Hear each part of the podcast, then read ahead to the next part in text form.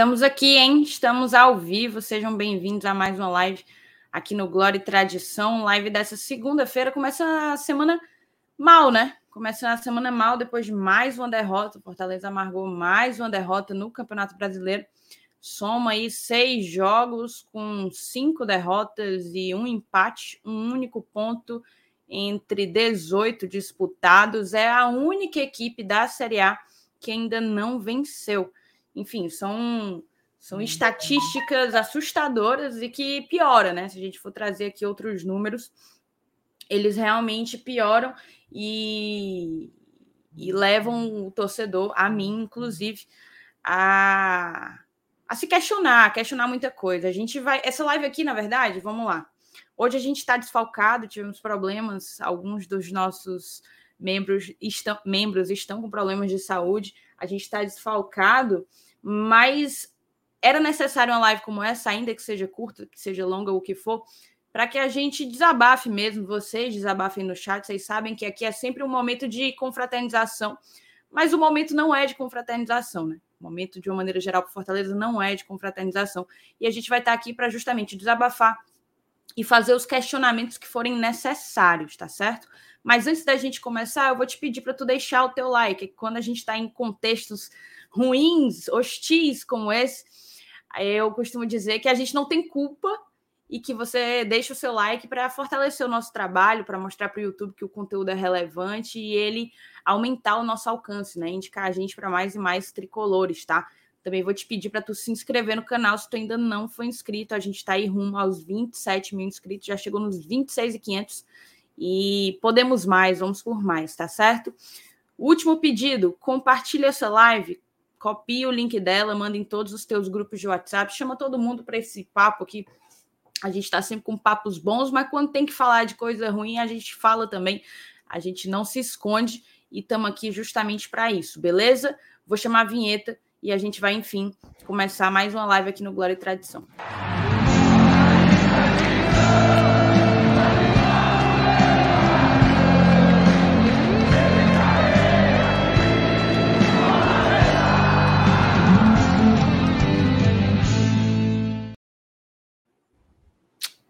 Obrigada, meu amigo. Estou aqui com ele, Dudu Damasceno na área, quebrando um baita galho aqui para o GT, como sempre ele faz, sempre chegando junto e ajudando aqui. Obrigado, seja bem-vindo.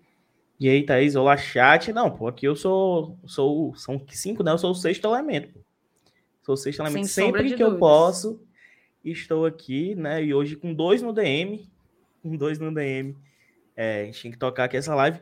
Uma live que hoje podia ser o quê, Thaís? A gente está repercutindo a primeira vitória, a gente está falando, pô, quarta, história, Libertadores, do, sábado tem Juventude, sexta tem sorteio da, da Comembol, enfim, acaba que bate uma, uma bad, desespero. Não sei como é que a audiência tá, como é que o chat tá em relação a, a esse sentimento. Eu tô desesperado, assustado, real. Não é, não é sensacionalismo, não, eu tô realmente assustado, né? Temos muito a discutir tem um dado interessante que o Minhoca trouxe é, ontem, né, sobre equipes que fizeram um ponto de 18, né, dos 18 primeiros, e infelizmente é assustador, meus amigos, é assustador, mas estamos aqui, né, Thaís? Vamos, vamos aí tentar conversar com a audiência do GT que sempre está aqui. É isso, vou tentar selecionar aqui algumas, algumas mensagens, tá? Deixa eu ver, cadê? Foi aqui para o favorito. O Felipe foi o primeiro a chegar hoje, botou boa noite, GT. Tô com tanto medo do rebaixamento que se o Fortaleza classificar, não sei se tenho entusiasmo para comemorar. Em momentos estáveis, hoje era dia de aeroporto lotado, sem sombra de dúvidas, Felipe. O Paulo Cassiano, boa noite. Uma semana abençoada para todos vocês. Não sei nem o que pensar no jogo de quarta e no brasileiro. Tô com medo, tô com medo, mas ao mesmo tempo confiante que isso logo vai passar, acredito demais. É a opinião do Paulo. A Vitória Luna, sempre aqui com a gente. Boa noite, ET. Apesar dos resultados negativos, o Lucas é outro, todo dia batendo ponto. Quando Fortaleza perde, os dias seguintes me deixam muito mufino. Me apego a vocês do GT para me animar e sempre conseguem. Estamos juntos na vitória e na derrota também. O Raul botou na diretoria de futebol. Eu acho que ele quis responder o, o questionamento do título da live, né? Na diretoria do futebol, que não se preparou para o grande ano de 2022. O Raoni fala do caso de racismo que teve ontem na Premium. A gente vai comentar sobre ele, tá, Raoni? O Paulo Alencar, boa noite, ET. Já cheguei dando like. Obrigada. Façam como o Paulo. O Lucas Silveira, ó, boa noite, ET. Estou muito triste com tudo que aconteceu, porém não é hora de querer achar um culpado. Mas o Landassori é ruim demais, senhor. É hora de apoiar o time. O Ellison, nosso padrinho, boa noite. Já aqui deixando o like, nossa situação está tirando a paz do torcedor. É muita zica. É isso aí, Ellison. É isso, Dudu.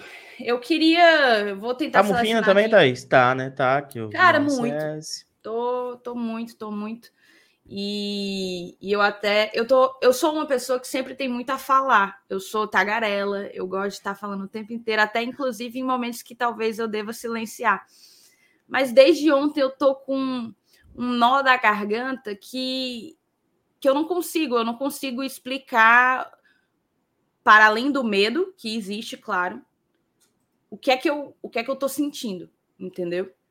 Eu até cheguei a twittar ontem que o que era medo já dava sinais de desespero. Porque eu ainda acredito no futebol do Fortaleza. Mas ninguém briga com número, sabe?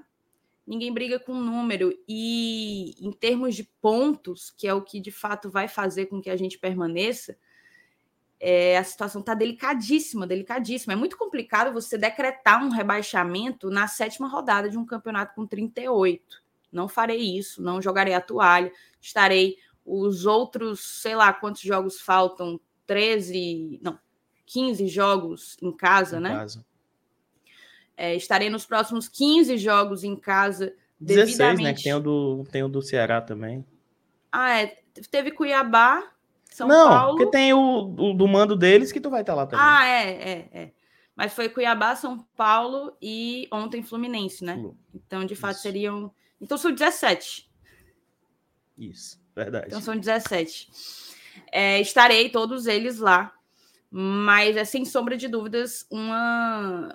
o momento mais difícil que o Fortaleza já passou desde que retornou à Série A. Sem sombra de dúvidas. É, e mais, talvez seja o momento mais difícil que a gente já passou desde que subiu a Série B, né? Porque a partir do acesso lá em, em Juiz de Fora, óbvio, a gente passou por situações de instabilidade, mas nada comparado com a delicadeza da circunstância que se formou diante do que vem sendo a campanha do Fortaleza. Queria ouvir um pouco disso. E é o primeiro momento ruim, de verdade, assim, assustador que o GT vive, né? Que o GT foi criado em 2019, Sim. pegando depois de um título de Copa do Nordeste, um baita 2019 para as nossas pretensões. Teve um 2020 lutando para não cair, que deu muito medo, mas foi numa quantidade menor de jogos, foi no final, na reta final do campeonato. E a, o torcedor, de uma forma geral, tá desacostumado com isso, né, cara? Tá desacostumado, porque mesmo no martírio da Série C, era uma decepção por ano, né? Que era o cacete do mata-mata. Então a gente não, não, não tá acostumado, cara, a sete jogos, um empate e, e, e, sem, e sem ter perspectiva. Porque, Thaís, o que o Fortaleza tem de melhor, ele apresentou ontem. E não conseguiu fazer um gol do Fluminense. Legal. Entendeu? É o que, é o que me assusta. Porque não é que foi uma partida tenebrosa do Fortaleza, que tinha cinco desfalques, que o craque do time não jogou. Não foi basicamente o que a gente tem de melhor, fazendo uma boa partida, com 300 finalizações, e mesmo com essa boa partida, não consegue vencer. É algo que assusta. A gente leva três finalizações no jogo, sofre um gol. A gente finaliza 20 e tantas, não faz nenhum. Isso, isso vai mexendo com, com o psicológico do torcedor. Não estava no estádio, mas o clima né, é, o termômetro do torcedor vai se adequando a isso, né? Mas assim, eu não tenho, tenho um, um, um ai a falar da torcida do Fortaleza. Assistindo a transmissão da Globo, Cara, logo após a anulação do gol do Cano, o que a torcida fez no Castelão, dava pra escutar aqui de casa, assim, muito alto, a torcida apoiando, cantando. E a gente fica querendo saber quando, velho. A gente. A situação é a seguinte: se a gente ganhar do Juventude sábado, a gente não sai da lanterna. Se a gente. Melhor cenário, se a gente ganhar do Juventude e ganhar o Clássico Rei, a gente não sai da zona de rebaixamento. E se a gente embalar três, quatro vitórias seguidas e sai da zona de rebaixamento, a gente ainda vai estar muito próximo dela, muito colado dela. E é isso que vem me assustando, te assustando, assustando a todos, porque é um negócio extremamente complicado. É isso. A gente, eu, a gente vai ter oportunidade nesse, durante a live de falar um pouco mais do que do que do que a gente está sentindo, desabafar. Inclusive, convido vocês do chat a falarem também aí mas é, eu acho que a gente precisa falar antes de qualquer coisa do jogo de, de ontem, né? Também especificamente, porque uma coisa. A gente acaba sendo repetitivo, a gente tem sido repetitivo nas nossas análises aqui, porque o roteiro do Fortaleza tem sido repetitivo. É o roteiro que a gente sabe como termina. Um time que, teoricamente, produz. Ontem foram 23 finalizações, 8 no alvo é, um time que teoricamente produz, mas não consegue definir o jogo, não consegue decidir o jogo. E mais, e tem uma fragilidade defensiva que não dá qualquer segurança ao torcedor, à equipe, de uma maneira geral. Eu, eu gravei um. Eu tive a oportunidade, para a galera que conferiu o nosso pré-jogo, a gente recebeu uns vídeos do Gabriel Amaral, do Raiz Tricolor, né? Fenomenal, inclusive. E eu tive a oportunidade de gravar também é, um vídeo para que ele colocasse lá como um, a opinião de uma torcedora do Fortaleza acerca do pré-jogo, né? E no momento em que eu fui falar do que, do que havia de positivo no Fortaleza, eu falei que o meio-campo, que o Voivoda tinha conseguido encaixar, né, com dois bons volantes, Hércules e Felipe, que estão em boa fase, o Lucas Lima, que está numa, na melhor fase desde que, desde que veio para cá. É... E os dois alas, Pikachu sendo o grande protagonista da equipe. Mas, se eu tivesse que falar das fragilidades do Fortaleza, eu falaria, sem sombra de dúvidas, primeiramente do nosso sistema defensivo, da nossa linha defensiva, principalmente, que vem emendando falhas, emendando falhas, por vezes individuais, por vezes coletivas, mas que comprometem, sempre comprometem. Além disso, claro, o nosso ataque, que apesar de bom no papel, a gente tem aí o Romero, que quase toda oportunidade que tem bota na caixa. A gente tem o Moisés, que sim, já esteve melhor, mas ontem mostrou que talvez, talvez não, que é de fato o titular da posição. É... a gente tem o Kaiser, né? E só que não faz gol, não entra. É um ataque improdutivo. A gente constrói as chances, a gente até chega lá, mas não bota para dentro. E eu falei justamente isso. E foi isso que a gente viu ontem. A gente falhou na ponta e na ponta, sabe? Nas duas. E é, e é complicado. Eu queria falar um pouco desse jogo, falar de uma maneira geral, não fiz o pós-jogo ontem. Então, acho que o que me chamou a atenção de uma maneira de uma maneira macro assim foi o Fortaleza mais uma vez fazendo um bom jogo, em termos de futebol, jogando bem, o que a gente vem repetindo reiteradamente. Fortaleza joga bem, Fortaleza joga bem, joga bem, mas não ganha. Não ganha. O Voivoda até falou: vocês querem o quê, né? Vocês querem que eu faça o quê? Que eu jogue mal e vença? Se eu jogasse mal, se jogar mal me desse um, a garantia de que eu vou pontuar, eu estaria jogando mal. Mas não é nenhuma escolha. Não é nenhuma escolha. É o resultado da construção de um time, é o resultado da, da mentalidade de um técnico. Enfim, são, é multifatorial. Então, jogando bem, mas falhando em momentos cruciais. Cara, o Benevenuto, e eu venho aqui batendo reiteradamente na, na tecla, o Benevenuto vem falhando muito. Muito. Ontem ele não falhou que, no, que comprometesse. Mas poderia ter comprometido. Porque logo no início, me engano, ainda estava 0 a 0 Benevenuto, vendo o gramado pesadíssimo, encharcado, recuou uma bola para o Max numa fogueira. Se, se o gramado tivesse perfeito, perfeito, nível blindado gosta. Se tivesse perfeito, ali já seria um recuo na fogueira para o Max Wallace. Mas não tava, tava pesado. E aí no que ele recua, a bola empaca por causa da poça. Da grande drenagem que, segundo alguns pernambucanos, o Marcelo Paes liga e desliga a, na hora que quiser. Quase que o Max se perde ali. Ele chegou no chute e quase se perde ali. Se o Caba chega antes, se o atacante do Fluminense chega antes, primeiro golzinho. Fácil, no mole, de bandeja. Mas, enfim, de uma maneira geral, todos falhando, individualmente e coletivamente.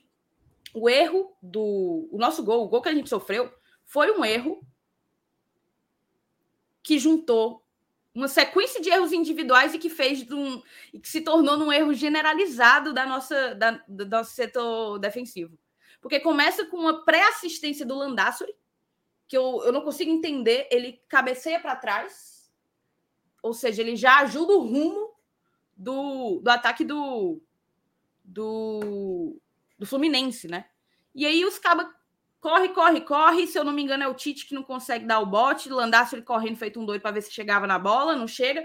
O Juninho Capixaba dá um carrinho que me lembrou o Juninho. xará dele, o Juninho, no jogo contra o Independiente. Um, um, um carrinho completamente aleatório, assim, completamente sem, sem pé nem cabeça. Derrapou totalmente. Não, e, e deu a perna que... e deu a perna do Luiz Henrique, né? Ele fez o que o Luiz Henrique queria.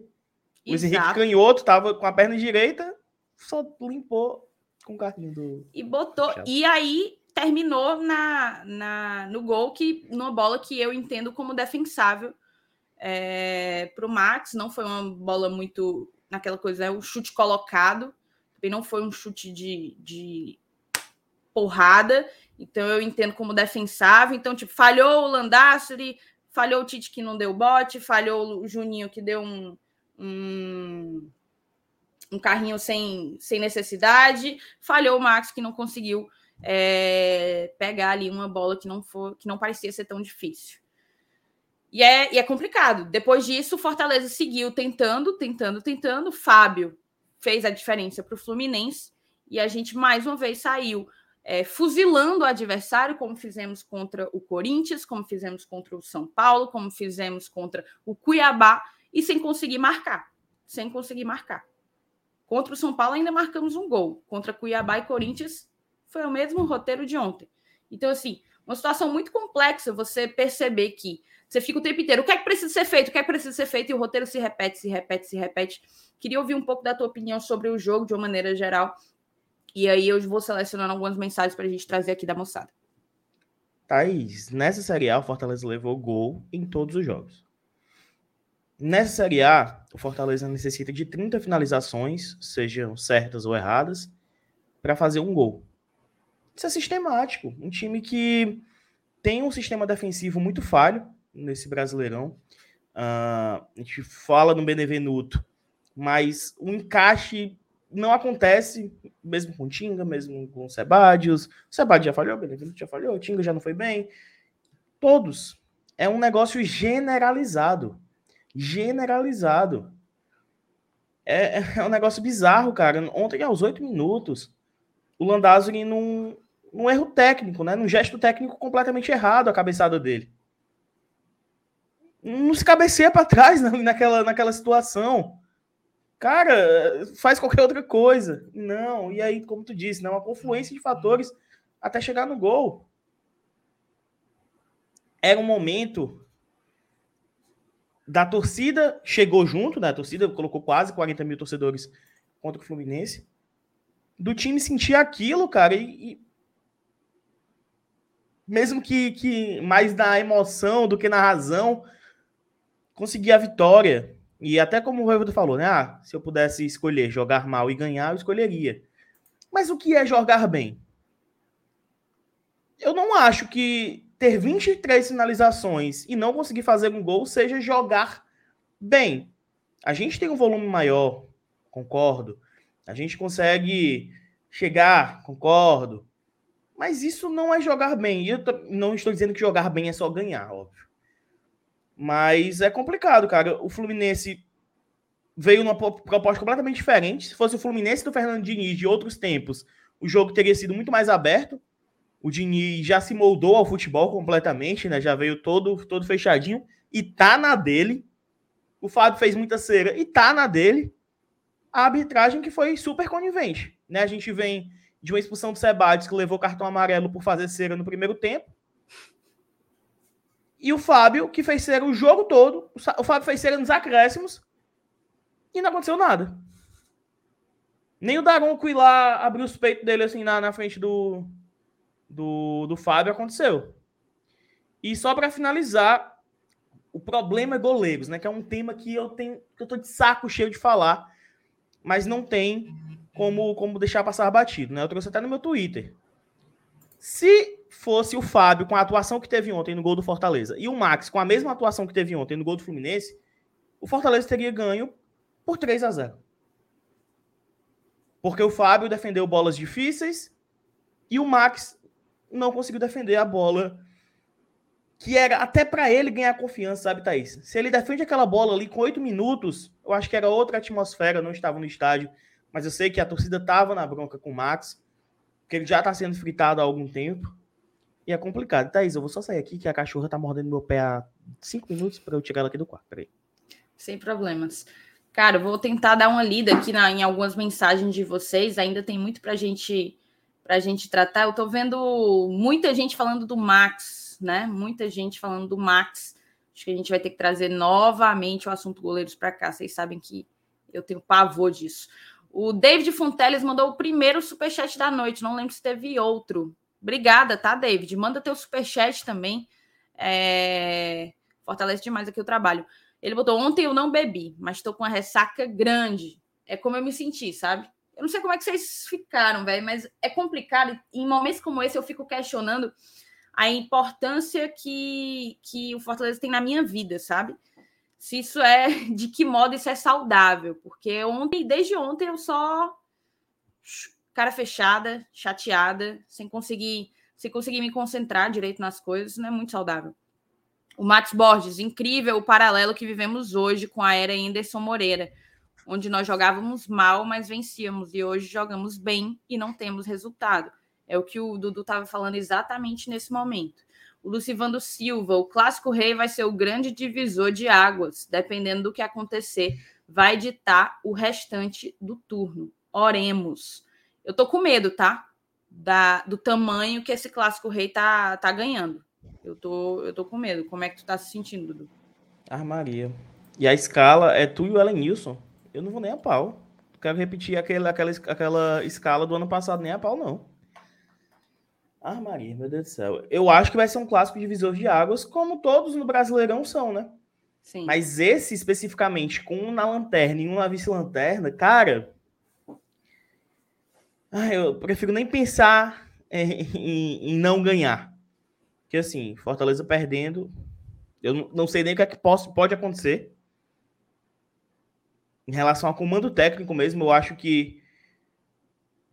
Se, vamos lá, se ganha do Juventude e perde para o Ceará, a gente teria quatro pontos em nove jogos, é isso? A gente tem seis, sete, oito jogos. Em oito jogos. Cara. Quero nem pensar, não, Thais. Vamos falar do Bora. jogo de ontem. Rubens Benevides, não sei vocês, mas acho que o time tem chances de se recuperar. E quando as coisas apertam, dá mais vontade de chegar junto. Já no aguardo para o check-in. Vencer o Juve de um jeito ou de outro. Bora, GT. Cara, é o que eu falei. Eu não vou largar a toalha, não. Eu tô desesperada, mas não vou largar a toalha, não. Estarei lá sempre. Vou esperar a abertura do check-in, vou fazer meu check-in, vou chegar junto. Porque se tá difícil com a torcida botando 40 mil pessoas, avalie com a torcida largando, entendeu? Então, assim, é fazer nossa parte e saber que no final do ano a gente cumpriu o, o nosso papel. O Messias Borges, o momento é assustador, mas já temos dois títulos esse ano e quarta podemos fazer história. Vamos abraçar o time, acreditar na classificação e na saída do Z4. Saio amanhã de Cusco para Santiago. Bora, Leão! Olha aí, Messias, outro patamar, ah, cara. Messias está lá, em loco, em loco.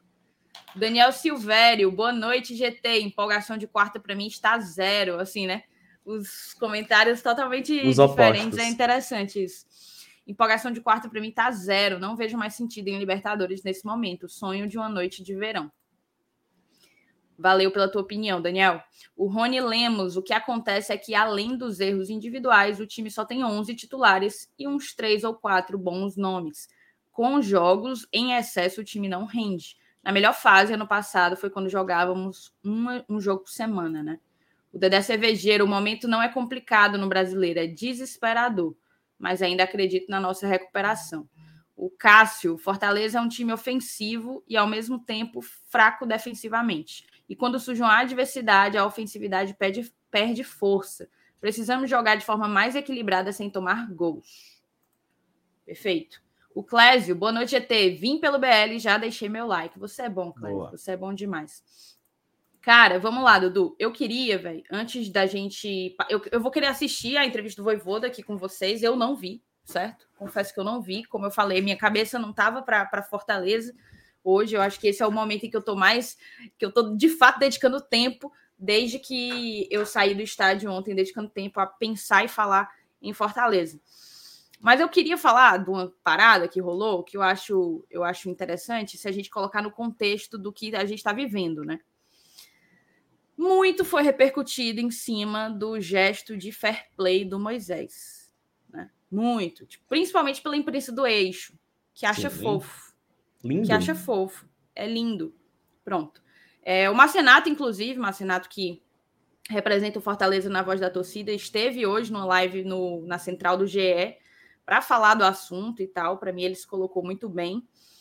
E eu queria ouvir um pouco também a opinião do chat sobre o assunto, porque eu, eu entendo a razão do torcedor, eu tento entender os motivos do Moisés, mas eu acho que o foco é outro, sabe? Assim, me chamou muita atenção, na verdade, tipo assim, vamos lá. Eu vou trazer aqui a opinião que o Márcio Renato colocou, que eu achei muito muito prudente. O Márcio Renato falou que achava que ele não deveria, que o Moisés não deveria ter parado a jogada, que isso seria uma responsabilidade do Daronco. O Daronco não pareceu querer parar a jogada e, enfim, se se o se o se o Moisés fizesse ali é, a passada, né, o facão e tentasse infiltrar dentro da área e o Daronco resolvesse parar, daí aí era outra, outros 500, daí era outra parada.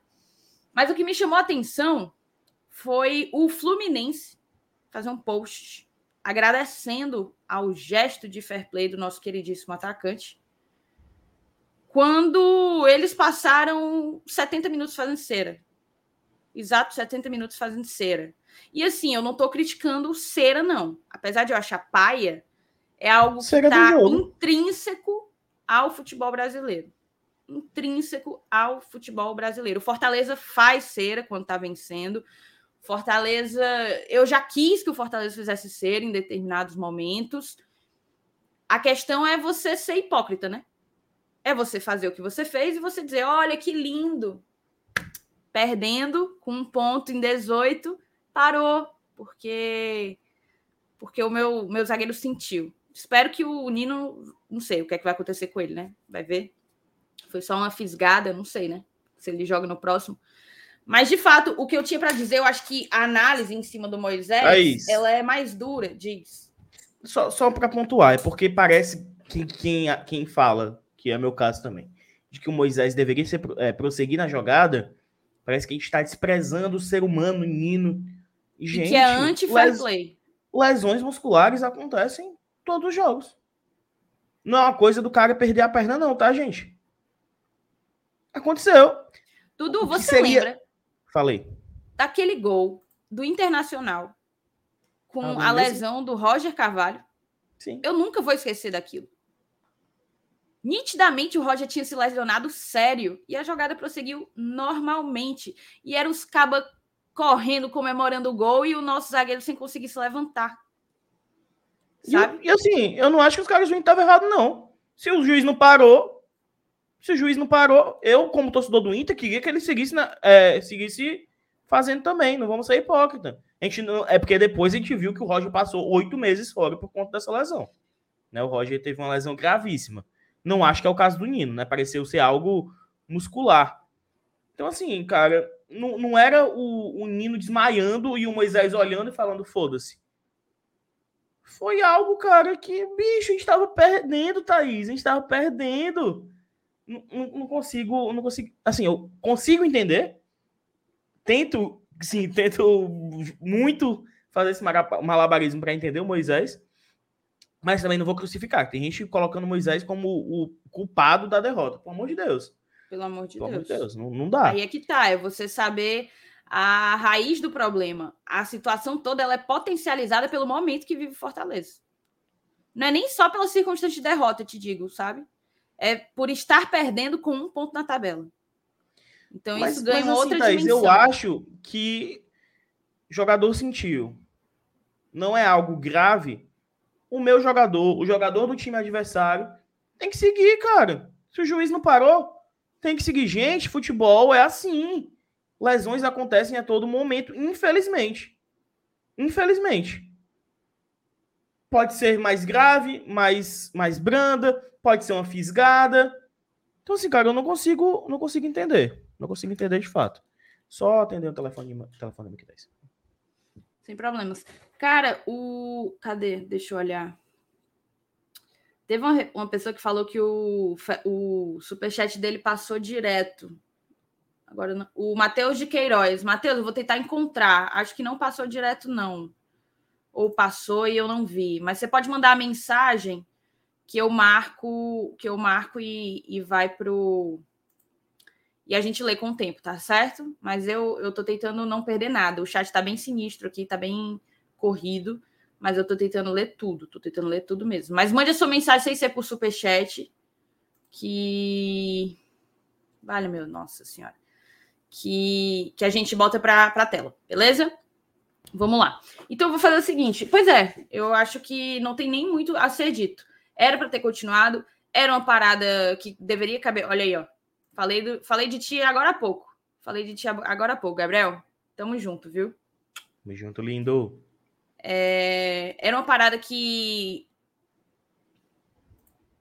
O Gabriel botou assim: a raiz do problema neste fim de semana foi tricolor. lamentavelmente, Ai. lamentavelmente. Mas é isso, cara. Tipo, eu acho que o fair play ele é muito legal. Ele é uma parada que, que vem para, na verdade, qualificar o jogo. Vem para qualificar o jogo. Mas aquela circunstância ali levanta questionamentos, entendeu? E, e a postura. Eu achei que não foi proporcion... não foi coerente a postura dos dois lados com o que foi feito pelo, pelo Moisés. Mas é o, eu só queria. Eu passei por esse assunto tão e simplesmente para deixar claro para quem eventualmente chegou. Moisés falou que recebeu uma ruma de mensagem nas redes sociais é dele, vira e mexe, isso acontece. Para quem foi lá no Moisés, de, enfim, despejar o que quer que seja, como se a derrota fosse dele, tá longe de ter sido dele, né? Tá longe mesmo de ter sido dele. Pelo e você contrário. pode discordar da decisão dele, tudo bem. O que tu não pode é ir falar merda em rede social de jogador nenhum. É isso, e tipo, e se, se a gente tivesse conseguido um empate, tinha sido dos pés dele, né? Se a gente tivesse conseguido um empate, foi um, um dos caras que mais tentou ontem. Isso. Agora, é como o MR falou até no GE, né? É que tudo é o, é o momento. Porque se a gente tá ganhando ali de 2, 3 a 0 e o Moisés faz aquilo, aí até a gente tava, porra, olha aí, cara, o Moisés, que, que exemplo de jogador, e nananã. Até a gente, porque tudo, tudo depende do momento. A gente não pode Sim. ser aqui hipócrita de dizer que, porra, a gente, com a lanterna na mão, com um ponto, e podia ter dado em nada o lance, né? Mas enfim, é, é um assunto que o Moisés não estaria errado de nenhuma forma. Se ele seguisse, se ele parasse, aconteceu, não ganhamos e vamos para frente. É isso. Deixa eu, deixa eu tentar então. ah, ó, só, só um ponto. O Matheus falou que o superchat dele foi de membro. Mas, Matheus, é porque não aparece na nossa, nossa ferramenta que a gente usa, que é o StreamYard, não aparece essa mensagem de membro que vocês ganham a todo mês. Eu não consigo entender porque o StreamYard não atualiza isso. Nem aparece a mensagem pra gente, nem como se ela fosse comum. É, não, é, não tem mensagem, não existe pra é. gente, entendeu? Por isso que tu não achou, Thaís. Então manda aí sem ser por superchat que a gente bota na tela Exato. de qualquer forma, tá certo? Aí tu fica atento, Dudu, se for possível, para para a gente colocar na tela o do, do Matheus. Eu vou lendo Beleza. aqui umas mensagens, a gente vai assistir a, a entrevista do Voivoda E aí a gente já passa para. Zero, zero as mensagens, não, porque senão. Vou, se... vou zerar agora, vou zerar agora. Se a gente voltar, tiver mais. O Eduardo Ferreira mandou o superchat dele, tava dizendo que tinha passado batido. Passa não, passa não. A gente se esforça aqui. É, noite, turma. Boa noite. Abraão, Ceballos e Jussa na zaga, como sugere o Josa. Bancar Fernando Miguel com mais uma sequência no gol. Duas boas perguntas. Thaís, a primeira eu acho absurdo. Eu t... Não, eu t no que tange Abraão. Abraão? Abraão. Porque, gente. Acho completamente bizarro você resolver utilizar um rapaz que não vinha sequer sendo relacionado. Ele não foi relacionado, moçada, para o jogo de volta lá no Barradão contra o Vitória, depois do Fortaleza ter vencido de 3 a 0 no jogo da ida. Agora, Thaís, gente... eu acho que foi um erro de planejamento do. Tá? Do Abraão Também. não ter feito um, ter tido um minuto até agora. Acho Inclusive, o jogo para ele ter jogado era aquele. Tive, no é, teve aquele que tiveram outros. A, a escalada do Hércules foi cara. O Hércules começou. Ó, relacionou esse Hércules, quem é? Beleza. Do jogo, entrou 10 minutos. 15 minutos. Um tempo. Titular. Não dá pra gente pensar que o Abraão, que o último jogo que ele fez, Thaís, foi no penúltimo jogo do Fortaleza na Copinha, porque ele adquiriu o Covid. Vai lembrar, ele não joga desde o comecinho de janeiro. E era sub-20. Que ele vai resolver agora. Eu não acho que o Abraão seja pior que o Landázuri, tá? Tecnicamente falando. Não acho que seja. Mas eu acho muito irreal essa possibilidade, porque não faz sentido. Simplesmente não faz sentido. E o Abraão está nesse momento com zero minutos é um erro da comissão técnica. Perfeito. Entra em um dos erros de planejamento que a gente chama, né? Em um dos erros de planejamento que, que fazem parte dessa fase que o Fortaleza vive. Então, assim, é só para responder. Diz. Temos uma participação aqui do Gabriel Amaral via áudio, que eu não abri ainda. Ele falou aqui, ó. Sobre a cera do Moisés, se quiser, pode colocar na live. Vou confiar no Gabriel. O Gabriel não é doido. Ele pediu para eu vou. A última vez que eu fiz isso, você sabe que Pois é, não, eu lembro, mas eu confio, confio mais, confio mais, confio mais. Ó, oh, Thaís, muito mais, confio aqui, tá? Também. Vamos lá. Tava ouvindo, eu tô andando de bike aqui, aí tava ouvindo o debate de vocês. E, e enfim, visão do outro lado, né? É, é, é uma, é uma merda. É, porque eu, eu não vou ser hipócrita, eu sempre reclamei isso. Acho que o Flamengo, Diego Alves, é um embaixador da cera no, no, no, Brasil, né? E, obviamente, eu já reclamei muito disso. A gente reclama de cera, a gente é passional. E. Só que eu não vou ser hipócrita, obviamente. Eu não acho legal cera, não acho nada disso, mas eu não vou ser hipócrita de, de, de não deixar claro que isso ganha jogo. E só para dar um panorama do outro lado, o Fluminense, durante muito tempo, teve jogadores de meia idade normaisaços, vindos de time pequeno e tal e jogadores que tinham saído da base. Que se fossem se esquentar com esse tipo de coisa, iam se esquentar demais, né? Ia arrumar confusão desnecessário. Então, o Fluminense durante muito tempo foi, entre aspas, tá? O bocó da situação, porque o malandrão é o que faz cera. E a parte desse sucesso que o Fluminense vem tendo nos Fla-Flus ultimamente é justamente ser o malandrão da história. Você vai falar, Gabriel, você se orgulha disso? Pô, nem tudo que o Fluminense faz eu me orgulho, não. Mas, querendo ou não, isso faz pontuar. É, não acho que a, que a, questão de Moisés é, esteja conectada com o caso do Fluminense. Porque, assim, Nino estava na frente, né? Tem esse detalhe também, Nino estava um pouco na frente, tal, sentiu. E, e, achei uma atitude louvável, mas se fosse do Fluminense eu tava puto também. E acho que, só para completar, ainda falando de vocês aí no caso, né? acho que ainda tem um outro fator que é, é. Se quiser botar isso aqui na live, pode botar, vou até mandar isso aqui embaixo. Ainda tem um outro fator aí que é quem faz, né?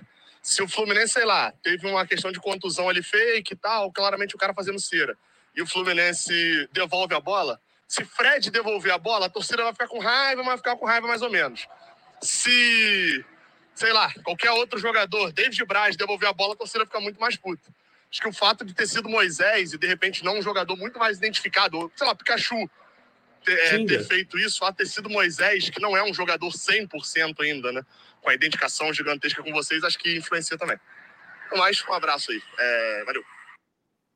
Perfeito. Valeu, lado, valeu. Né, Gabriel? A gente colocou também isso, né? Que bom que a gente conseguiu dar o contraponto de que faz parte e ganha jogo mesmo. Ganha jogo mesmo. Em determinados momentos, quando você está sofrendo pressão, e em, na maior parte do tempo o time pressionado foi o Fluminense. É, você precisa usar dos recursos que você, que você tem, inevitavelmente. O Fluminense soube, soube fazer. Cara, o Hernani me lembrou aqui de uma parada, tá? 700, quase 800 pessoas assistindo e menos de 400 likes. Ou seja, tem é o dobro de pessoas assistindo do que tem de like. É só você tacar o dedinho aí, papoca o dedo no like e dá tudo certo, viu? E hoje é de graça, like. tá, Thaís? Não paga hoje nada. Tá de graça, like. promoção. O gerente enlouqueceu. Exatamente. A CEO enlouqueceu. Vamos lá, vamos seguir. Não, só para terminar de responder aqui o Eduardo, é... você quer concluir o raciocínio em cima do Abraão ou Dudu? Não, assim, eu acho que, que não faz sentido. Eu entendo ele ser a esperança, porque eu vejo ele como um jogador promissor, mas por conta de um erro de planejamento em relação a ele especificamente, não faz sentido pensar nele para quarta. Ele viajou, tá? Ele viajou. É, teve gente perguntando se ele tinha viajado. Viajou. Viajou ele, viajou Tinga, viajou Tite. Tá? Exato. Tá? Acho que até por causa disso, né? De não saber se o Tite vai poder estar no banco ou não. Exato. Inclusive, eu vi uma foto lamentável do Tite e ah, da lesão dele, bem ruim. Ah. E, sinceramente, eu não sei como que ele não desmaiou, tá? Eu não sei como que ele não desmaiou, porque aquilo ali é dor para desmaiar, para você desmaiar Thaís, eu levou um susto, porque teve o, o, lance, o choque, quando a câmera vai no Tite... Pronto, é, tu assistiu. Eu, eu só vi hoje, né? O que foi que a câmera mostrou?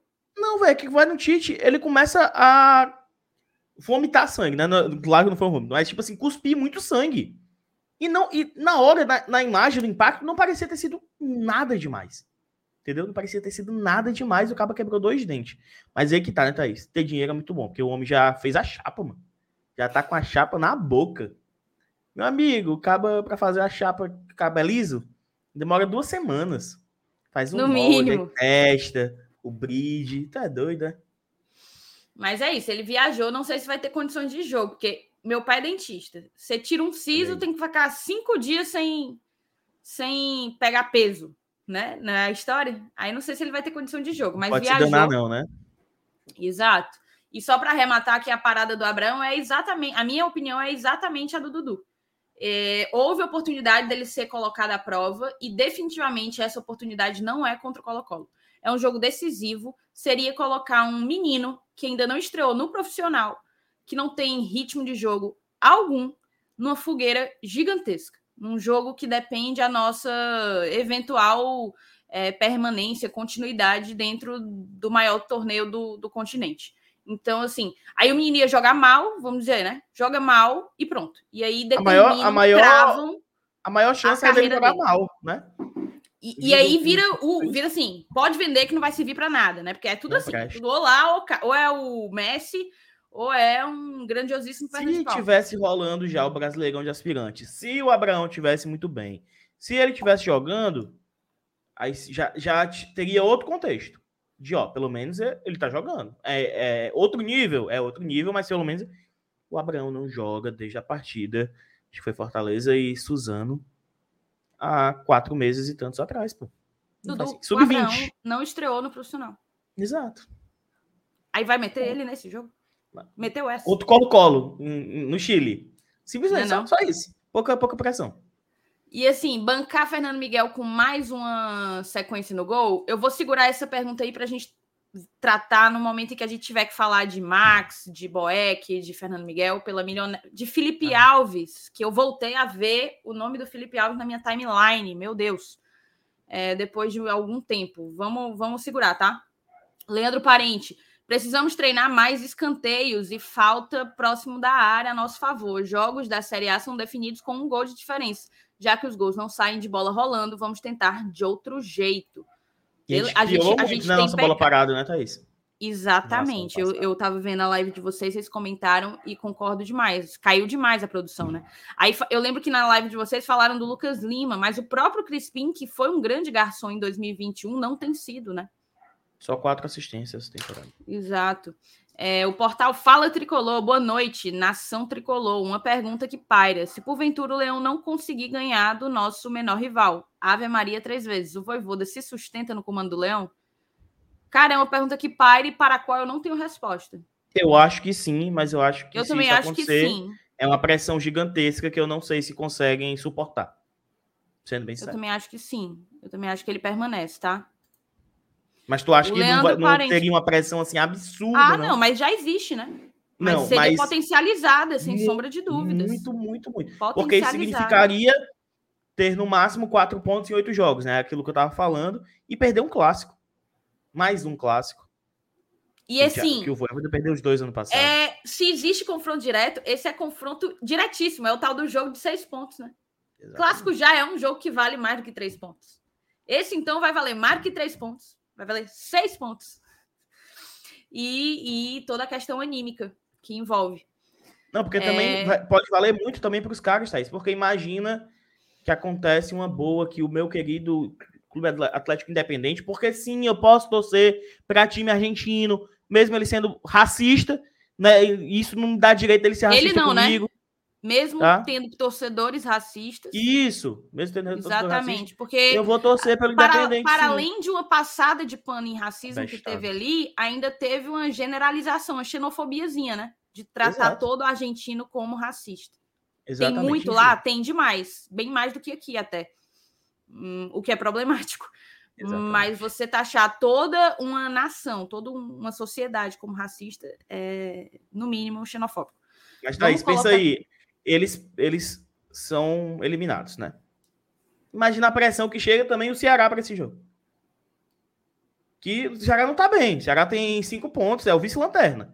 Mas esse clássico da semana que vem, meu amigo, pode valer mais do que um título. Pode valer mais do que muita coisa aí. Complicado. Ó, eu vou dizer aqui uma coisa que podem dizer que vai ser besteira, tá? Dudu, fica de olho nas mensagens, porque eu, eu tô aqui com 68 sem, sem que eu consiga ver. Mas em termos práticos, para a história não, para a história não tem comparação, mas em termos práticos, se o Fortaleza vence esse clássico rei, vai valer certamente mais do que foi aquela derrota de 4 a 0. Vai, repre vai representar para o Fortaleza mais do que representou para o Ceará aquela vitória de 4 a 0 em cima da gente, entendeu? Como uma vitória deles de 1 a 0 sobre a gente semana que vem vale muito mais que o 4 a 0 do ano passado. Também, exato. Perfeito. Perfeito. O Leandro Parente botou aqui: Romero é um excelente finalizador, mas com a bola chegando redonda para ele. Kaiser ajuda mais na recuperação de jogadas e jogadas fora da área. Mas não vem em boa fase, talvez por falta de sequência. Vamos falar dos atacantes. Eu separei um tópico aqui, tá? Eu fiz um roteirinho para a gente seguir. O Danilo Magalhães, a atitude do Moisés foi louvável, bonita. Não perdemos o jogo por causa daquilo. O próprio Moisés fez um gol depois. Nossos problemas no jogo foram outros. Eu concordo com você, Danilo. O João Paulo Papa, sou a favor do fair play, mas se todo lance normal como esse for parar, for parar o jogo, vai abrir precedentes sérios nas partidas. Isso foi uma lesão normal de jogo. Se fosse algo muito sério, aí sim, eu concordo. Obrigada pelo teu superchat, tá, João? Obrigada mesmo. O Alisson Nunes mandou dois superchats aqui. Ele botou cera faz parte do jogo. Fair play, não. Os dois fazem, tá, Alisson? Fair play também faz. A gente está discutindo é, o contexto. Porque o fair play a gente já sabe é, o que é que representa. Pelo contrário, se você assiste um jogo no futebol europeu, que talvez seja referência de fair play, é, você entende o porquê que, porquê que há. Porque ninguém enrola em outros momentos. Então, então quando é para fazer o fair play, simulação. faz a parada direito, entendeu? É sem simulação, sem cera, sem. Enfim.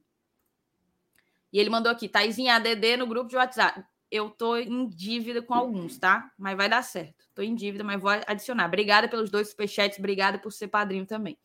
Lucivano, acho que o caso do Moisés exagerado demais. Parece que o cara tava de frente com o goleiro e não chutou no gol, porque o goleiro sentiu. Teve problemas muito maiores ontem. Concordo. O Leandro Parente, Felipe e Tinga fizeram muita falta ontem. Landácio, infelizmente, já mostrou que não tem condições de jogar a Série A. Moisés sai e nosso ataque morre. Foi o que aconteceu ontem, né, Dudu? Foi o que aconteceu Exatamente. ontem. O ataque perdeu, se já não tinha forças, perdeu quando Moisés saiu de campo. O Bruno Simplício. Então, pelo fato do Fortaleza estar perdendo, não vale fair play, só se o time estiver ganhando, vamos aplaudir a atitude do rapaz. Não foi isso que a gente falou, mas eu acho que a gente conseguiu ser claro na, na ideia que a gente tinha. A gente e aqui também o... vai ser hipócrita, né? A gente também não vai. É. Né? Enfim. E aqui o Matheus de Queiroz eh, mandou o que é que ele tinha mandado no superchat de membro, né? Perguntei se o Abraão não seria uma opção viável. Pronto, a gente respondeu já, né, Matheus? Na outra pergunta lá do Eduardo. Já que temos três desfalques para a zaga.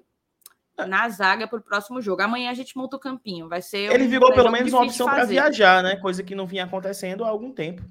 Exato. O caso de uma lesão séria, um Tite da vida que quebra os dentes tem que ser substituído. A gente ia ter que ter opção, né? Benevenuto está suspenso. Tite, eu nem sei, o, o Tinga, perdão, o Tinga foi. O departamento médico falou que o Tinga estava entorse. com entorse no, no pé, né? Não eu acho que o Tinga viajou por ser o Tinga, só por causa disso. Pela liderança, eu acho. É difícil. O Rony Lemos, o Moisés se negou a fazer a comemoração abrindo o Mar Vermelho por entender ser um desrespeito com Deus. A atitude dele só mostra que ele é íntegro, homem de verdade, não se aproveita de certas situações. Paulinho Brasil, ali é uma situação que foge do futebol. Se fulano ou ciclano, cicrano não fazem mesmo, só lamentamos. Achei genuíno da achei genuíno e verdadeiro da parte do atleta para com o companheiro de trabalho. Superchat aqui do Lucas Pereira. Bizarro é Landassori na zaga. Peraí, deixa eu diminuir aqui. Vale, meu Deus, Dudu. Foi. Que eu me perdi aqui. Pronto, achei. O Regis Catunda, Thaís, a torcida tem várias dúvidas e que vocês sempre expõem aqui, mas nunca são perguntados nas coletivas pelos repórteres. Vocês não irão mais às coletivas? Regis, a gente fazia algumas perguntas quando era remoto, né? Ficava mais fácil para a gente. Da maneira como é hoje, para fazer a coletiva, ou a gente teria que colocar mais uma pessoa na equipe de jogo, ao invés de acionarem, acionarmos dois, que são os que fazem o pré e o pós, normalmente com o Dudu. A gente teria que acionar um terceiro só para entrevista. Ou então o Cabo ia fazer sozinho lá em cima para descer para fazer a entrevista coletiva. Nos dias em que o Dudu tiver, talvez até valha, né, Dudu? A gente pensar essa possibilidade é. aí, já que ficam três, um descer, fazer a coletiva, depois sobe. Mas é por isso, é por uma questão logística que a gente parou de fazer. Eu concordo que há muito mais o que ser perguntado é, e que não é, né? O que, o que de fato necessitaria o membro Josinaldo Batista, novo membro aqui do canal. Obrigada, tá, Josinaldo? Acho que é o primeiro membro hoje. Salvo engano, é o primeiro membro hoje. A partir de R$ 4,99, tá, moçada? Eu vou colocar até aqui, ó. R$ 4,99 você se torna membro aqui do GT. O Matheus Melo, cara, é absurdo um time. Oito pontos do primeiro. Acho que são sete. Sete pontos do primeiro fora da zona de rebaixamento. Esse ano não tá no alerta vermelho, não. Tá no alerta de todas as cores possíveis. Esse ano vai ser complicado. Hum. Nossa, Igual tá a Enel, pô, tá na, bandeira, tá na bandeira roxa, né? Bandeira vermelha, não. Exatamente. E aqui o superchat do Alisson Landassori e o Aleph esquece a classificação. Beleza, eu li aqui todas as mensagens e eu vou fazer o seguinte: a gente vai tentar selecionar aqui mais algumas, mas eu quero colocar a entrevista do Voivoda, que eu não assisti, imagino que muitas pessoas aqui também não assistiram, por falta de cabeça mesmo, né? E, e porque o Márcio Renato não fez, né? Teve isso, né? O Márcio Renato, que é o, é o tal do. É o. Como é? Açougueiro, né? Ele separa o filé mignon Exato. das entrevistas coletivas do Voivoda. Eu não me atrevo a assistir sem, sem ter o Márcio Renato, né? Pois bem. É, mas... Ó, bota aí na tela, Dudu, e me diz se tá saindo o áudio. Agora sempre entra com áudio agora no Yard. Azevedo do Futebolês. Mais um jogo bom feito pelo Fortaleza. Mais uma vez o time sai derrotado no Campeonato Brasileiro. O que é que você pode falar para o torcedor? Como é que o time vive situações tão distintas jogando bem? O pior ou o melhor é isso: é jogando bem e não conseguindo resultado no Brasileiro. Boa noite. Eh, bueno, essa é a descrição. O que tenho que fazer? Jogar mal e ganhar? Se, te, se você me, si vos o, o, asegura o alguien, eh, Voivoda, yoga ruin y gana. Eh, bueno, voy a jugar ruin y voy a ganar, pero eso tampoco asegura eh, que me den o tres puntos. Eh, eh voy a, a, continuar trabajando, acreditando en mis jugadores. Ellos están haciendo un esfuerzo muy grande o merecen más de lo que están recibiendo. Y o Fuchibol eh, va a, a devolver eh, lo, lo que en este momento no estamos consiguiendo. Sim. É, Voivoda, o Fábio foi escolhido o melhor jogador da partida, o goleiro do Fluminense. Significa dizer que ele trabalhou bastante no jogo. O que está faltando É a ansiedade de fazer o gol, porque o Fortaleza cria, cria, joga bem, melhor do que o adversário, mais uma partida e não ganha. A bola não está entrando. Sí, hace falta hacer gol y los goles que hacemos que, que también eh, o convaliden. Hoy hicimos un gol, fue buen gol hoy, hoy me entiende, y, es un, muy poco falo de, de arbitraje, porque cuando arbitraje alguna vez, yo puedo hablar de arbitraje que él erran, si alguna vez yo, cuando me favorecen y erran para mí, digo, eh, o favoreció, me favorecieron en, en, ese momento, no sé si algún, algún momento favorecieron a Fortaleza o no, ¿eh? entonces ahora no puedo decir nada, ¿me entiendes? ¿Sí? Pero hicimos un gol, ¿eh? y un gol eh, o, jugada inicia a 80, 80 metros de, de, de, de ¿me entiendes? Pero bueno, hay que o mejorar o finalización, hay que ser más eficientes con eso y continuar con el mismo, de, de mismo jeito jugando de, esa, de, de este jeito, eh, criando situación de gol, haciendo gol y, confiando y acreditando en los jugadores de, de, Fortaleza, en cada uno de los jugadores de Fortaleza. Que torcedor acredite em cada um deles. Sim. É, da próxima quarta-feira o Fortaleza tem um jogo que pode ficar marcado na história do clube, né? Se pelo menos empatar contra o Colo-Colo, vai estar garantido nas oitavas de final da Libertadores, né? No primeiro ano que o time disputa essa competição. Eu já queria falar a respeito do sistema defensivo. Já te preocupa? Eu sei que o jogo acabou agora, de repente o Voivoda está de cabeça quente com um resultado negativo, mas já te preocupa a questão do sistema defensivo? Porque o Tite saiu aí, pelo que foi informado, dois dentes quebrados, um possível, uma possível lesão ali no maxilar, enfim. E o Tinga também não jogou hoje por conta de, de uma entorse no pé direito. De repente o Tinga não tem condição de jogo. Isso deve ser divulgado em breve pelo clube. Já te preocupa? Porque hoje, em um certo momento do jogo, quando o Tite saiu, teve que colocar um cara que não é da posição. O Jussa foi ali de volante, é volante e foi ali de zagueiro. E, então a pergunta é: já te preocupa essa situação do sistema defensivo para um jogo decisivo de quarta-feira? me ocupa, ¿me entiendes? Eh, y Yusuf hizo un buen, un buen juego hoy. Eh, y solucionaré los problemas que tengo eh, como solucionamos siempre, como solucionamos año pasado y como solucionamos este año. Los jugadores, eh, confío en Yusa de zaguero, confío en, en, versatilidad de Chimi, es verdad, no tenemos a, a, jugadores importantes, porque todos son importantes, no vamos a tener a, a Benevenuto, hay que... Eh, a esperar a, evolución de, de, Chichi, evolución de cómo, eh, cómo están evoluyendo Ochinga, más es mi trabajo, ¿sí? que los jugadores eh, no solamente puedan, puedan jugar en, en, una sola posición, sino en, en, dos o tres, y eso es, es muy importante. Eh, voy a estar ocupado en, en que Chimi eh, o represente a Fortaleza como está representando y, y vamos a procurar ¿sí? hacer un, un juego eh, inteligente eh, y, y, eso es lo que nos podemos o, ofrecer a, a, a, torcedor também. Voivoda, boa noite. É Pedro Pinheiro da Band Ceará. É, eu queria. A gente viu o Fortaleza hoje bem superior ao Fluminense na grande parte da partida. Só que faltou algum detalhezinho para realmente o gol sair de fato. E eu queria saber o que é que faltou para você, na sua visão, o que é que faltou e o que é que o time pode melhorar para não repetir mesmo, os mesmos erros, na sua visão, teve no jogo contra o Colo-Colo? Ou, faltou eficiência de cara ao gol. É, e essa cabeça, ainda não, não controlei os dados, ou finalização, foram muitas para o Fortaleza, o controle de jogo foi de Fortaleza, o Fluminense tiene un juego asociado, tiene un juego curto, que hoy o Fortaleza puso o superar esa, esa condición de, de adversario. Creamos situaciones, situaciones muy, muy claras, hicimos gol, no convalidan gol, ¿sí? o, o Chimi continuó con, con fuerza de una, una, mentalidad de Forchi hasta último momento. Último momento, un cruzamiento de Yusa también bajo Travi no pudimos o, o, o concretar.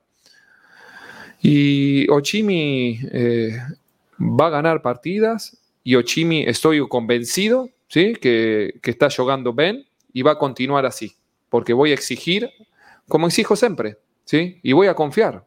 Cuando no, nadie confíe, yo confío, ¿sí? Cuando ano pasado decía, eh, Fortaleza está ficando fuera de los cuatro, porque yo también muchas veces leo, eh, fuera de los cuatro, profesor, van a ficar ahora. Y estuvimos entre los cuatro primeros durante todo ano. Y terminamos entre los cuatro primeros. Y clasificamos a Copa Libertadores. ¿Sí? Y yo comprendo que la situación es muy complicada en Brasileirao. Y voy a continuar trabajando. ¿Sí? Voy a continuar trabajando y voy a, continuar acreditando en, en cada uno de los jugadores. Ô, Voivoda, para esse jogo de quarta-feira é um nível de concentração altíssimo. É uma verdadeira decisão para os dois times e para o Colo-Colo, só a vitória interessa. Como é que você pretende montar essa estratégia e o Fortaleza que vai ter ao seu favor, pelo menos entre aspas, o fato do estádio estar vazio, sem público? Na tua opinião, isso favorece alguma coisa? Não, um, não. É um partido de futebol. Sí, es eh, que am, los dos eh, chimis eh, se juegan una clasificación muy importante y tenemos que hacer un, un partida inteligen, con inteligencia y una partida con nuestro funcionamiento, con nuestro con fútbol, eh, defendiendo bien y, y, atacando bien también. ¿Sí? Perfeito. Cara, eu queria ouvir um pouco de ti. Eu confesso que foi melhor do que eu esperava, tá? Porque nada do que ele disser aí vai explicar o inexplicável, que é perder seis, cinco partidas, né? Entre seis. Isso. Nada do que ele disser aí. Mas eu gostei da postura dele. Ele tá puto, né? Pelo menos. Porque se ele tivesse complacente, aí isso ia me matar. Me matar. Eu preciso que ele esteja incomodado, eu preciso que ele esteja puto e, e focado em, em, dar resultado, em responder, né? Responder a toda essa situação. Entregar para a gente as razões que a gente não tem encontrado. Não sei se você reparou, ele até falou mais espanhol, porque ele fala muito devagarzinho, fala muito devagarzinho para ver se fala portunhol e tal. Meu amigo chapuletou no espanhol. Eu prefiro que seja em espanhol, porque eu não tenho paciência para escutar ele falando muito pausado, né? Nessa, como tu disse, ele estava né, mais puto, né, mais incisivo, então ele usou mais a língua nativa dele para se expressar melhor e tal. Como tu disse, né? Ainda bem que ele tá puto. Tinha que estar tá puto. Se não tivesse aí, meu amigo, aí é, era, não sei o que tinha que fazer não. Como tu disse, nada que ele fosse falar iria mudar alguma coisa, né? Uh, se mostrou puto, teve um negócio de jogar mal e ganhar. Todo mundo, Voivoda, se pudesse assinar, assinaria jogar mal e ganhar. Mas não existe isso, né? Não existe isso, é aquele. É, só, só existe pro peruca. Mas eu acho que foi exatamente isso que ele quis colocar, né? Exato, exatamente. Não, assim, a gente também. Ele quis colocar isso, né? Que se pudesse jogar mal e ganhar, ele faria. Todo mundo faria. O negócio é que a gente tá dando o nosso máximo e não tá conseguindo vencer. Isso é o que mais me preocupa. Mas, enfim, eu ainda estou agarrado com o Voivoda. Ainda estou. Total, ainda estou totalmente. Completamente, totalmente. completamente agarrado com ele. Eu entendo surgirem, começarem a surgirem. Também. Começar a surgir essas coisas. Vai sair, vai ficar. Se eu não me engano, tinha até uma mensagem aqui do Alisson, nosso padrinho, ó. Porque é o padrão, é, né, Thaís? Balança... É o padrão do, do torcedor, né? O time tá mal, quer demitir o técnico, né? Não, mas o Alisson bota justamente o ponto contrário, né? Ó, vou dar balança no cargo se perder o clássico. Realmente a culpa é dele. Praticamente todos os gols que levamos é falha individual. Além disso, criamos todo o jogo e perdemos gols. A culpa é do Voivoda. Não, mas eu acho que também é dele. É, exatamente. Exato. Não é só dele. Talvez a parte mais significativa nem seja, mas também é dele. Sem sombra de dúvidas. Se a zaga tá falhando sistematicamente, isso é um problema também dele. Não é só do Landassori, não é só do Tite ou do Benevenuto, entendeu? Mas é isso. O que tem para ser dito dessa, dessa coletiva? A postura ainda é boa, eu preciso que ele esteja indignado, porque nós estamos. Então, assim, se eu sentisse qualquer energia é, fora de sintonia, isso, né? Machuca. Isso. Alucinava mais, né? O que, que é isso aí? É quebra aliança, né? quebra aliança. mas ele está puto e eu espero que encontre as respostas que ele está procurando. É só isso que eu espero, tá? Eu vou fazer o seguinte, moçada. Eu ainda tenho aqui algumas mensagens para ler e tenho. É, a gente vai entrar agora numa parte significativa do, do da live, que é para a gente tentar encontrar onde que a gente está errando, né? Onde que a gente está errando. Mas antes disso, eu tenho um recado para vocês, tá? Então, na verdade, é perguntar para vocês se vocês já baixaram o OneFootball. Eu sei que vocês estão tudo puto, mas escutem esse recado. A gente está chegando aí no final do mês e você não tem ideia do quanto você vai ajudar se você baixar o OneFootball hoje. O OneFootball é parceiro aqui do GT, o aplicativo esportivo mais completo que você vai achar na sua loja de aplicativo. Nele você tem acesso em tempo real a notícias, placares, dados, estatísticas e um monte de outros recursos em dezenas de ligas ao redor do mundo, tá? No OneFootball, inclusive, deixa eu só tirar aqui a minha barrinha, no OneFootball, inclusive, tu consegue acompanhar o Brasileirão, toda a cobertura em cima do Brasileirão. E a gente está com os olhos bem atentos, né? É um olho no peixe, outro no gato, um na Libertadores, um no Brasileirão. A gente precisa reagir e você acompanha tudo sobre o campeonato nacional na palma da sua mão e em alta qualidade, a qualidade que só o OneFootball consegue entregar, tá? A Libertadores, a mesma coisa. Amanhã tem jogo e você pode receber todas as notificações ativando lá o sininho. Se você seleciona, inclusive, o, o Fortaleza como teu time do coração, você consegue ficar por dentro de tudo que rolar com o tricolor de aço. Você vai saber quais são os próximos jogos, os, todos os próximos jogos, as últimas notícias, os placares, as escalações, os melhores momentos, enfim, tudo isso e muito mais, tá? Então vai no primeiro link que tá aqui na descrição. É o primeiro link que tá na descrição, certo? E tem também no chat, tá fixado no chat. E baixa já, é de graça para Android e iOS. Meu Deus, que loucura!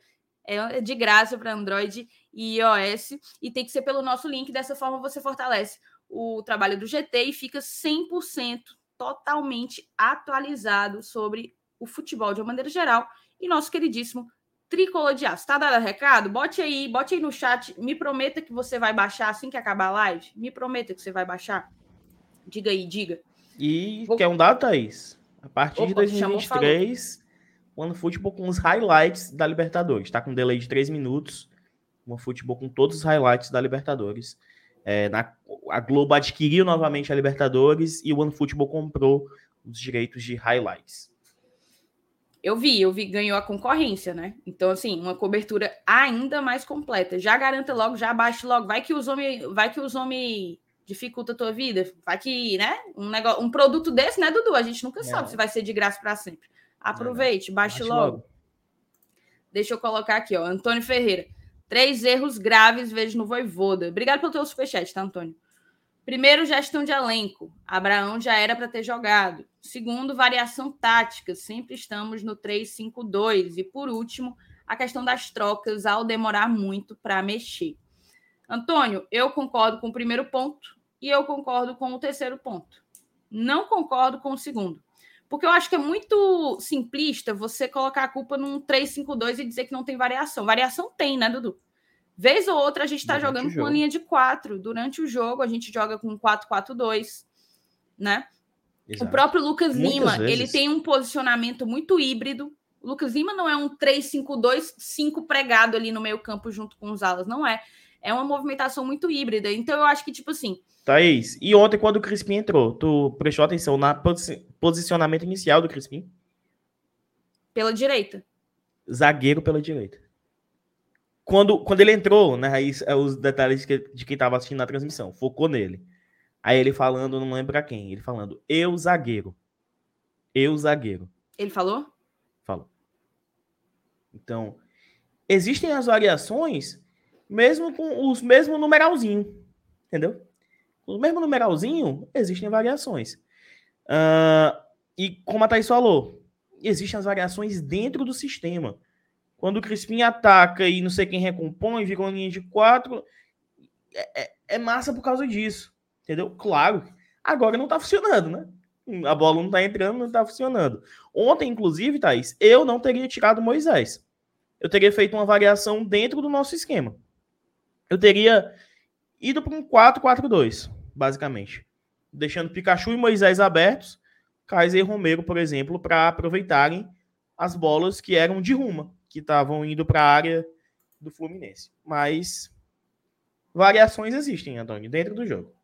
É isso, eu acho que é um. É, principalmente no futebol que a gente chama futebol moderno, a formação tática desse jeito que a gente conhece é, mais, é muito mais uma referência do que propriamente um comportamento em campo, entendeu? É, justamente pelas variações, transições que dá para ser feito durante o jogo, não só durante o jogo, como também de jogo a jogo. A vez que a gente jogou com três, era um 3-5-2, quando a gente jogou com três volantes, mas era um 3-5-2 com uma disposição distinta, né? Então, é, acho que o problema não está aí. Eu acho que é, principalmente para a gente que é leigo, leigo no sentido de não trabalhar com futebol, eu acho que é muito fácil a gente dizer ah, a culpa é do esquema, muda o esquema que vai resolver. Não, não acho que esteja que seja por aí, sabe? Não acho mesmo. É, o Mauro, Mauro estava ontem lá no, no estacionamento. Pode ganhar de 50 a 0. Não me sinto à vontade de ser feliz nessa situação. Ontem falei com o Márcio Renato e faltamos chorar.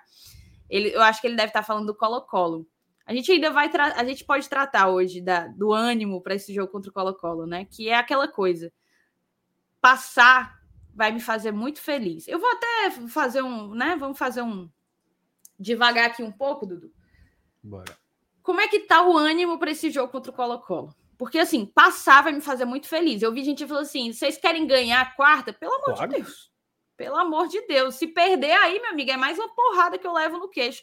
Ontem, quando a gente levou o gol, eu, fal... eu olhei, não lembro se foi pro Fábio, eu falei assim, meu amigo, senti, sabe?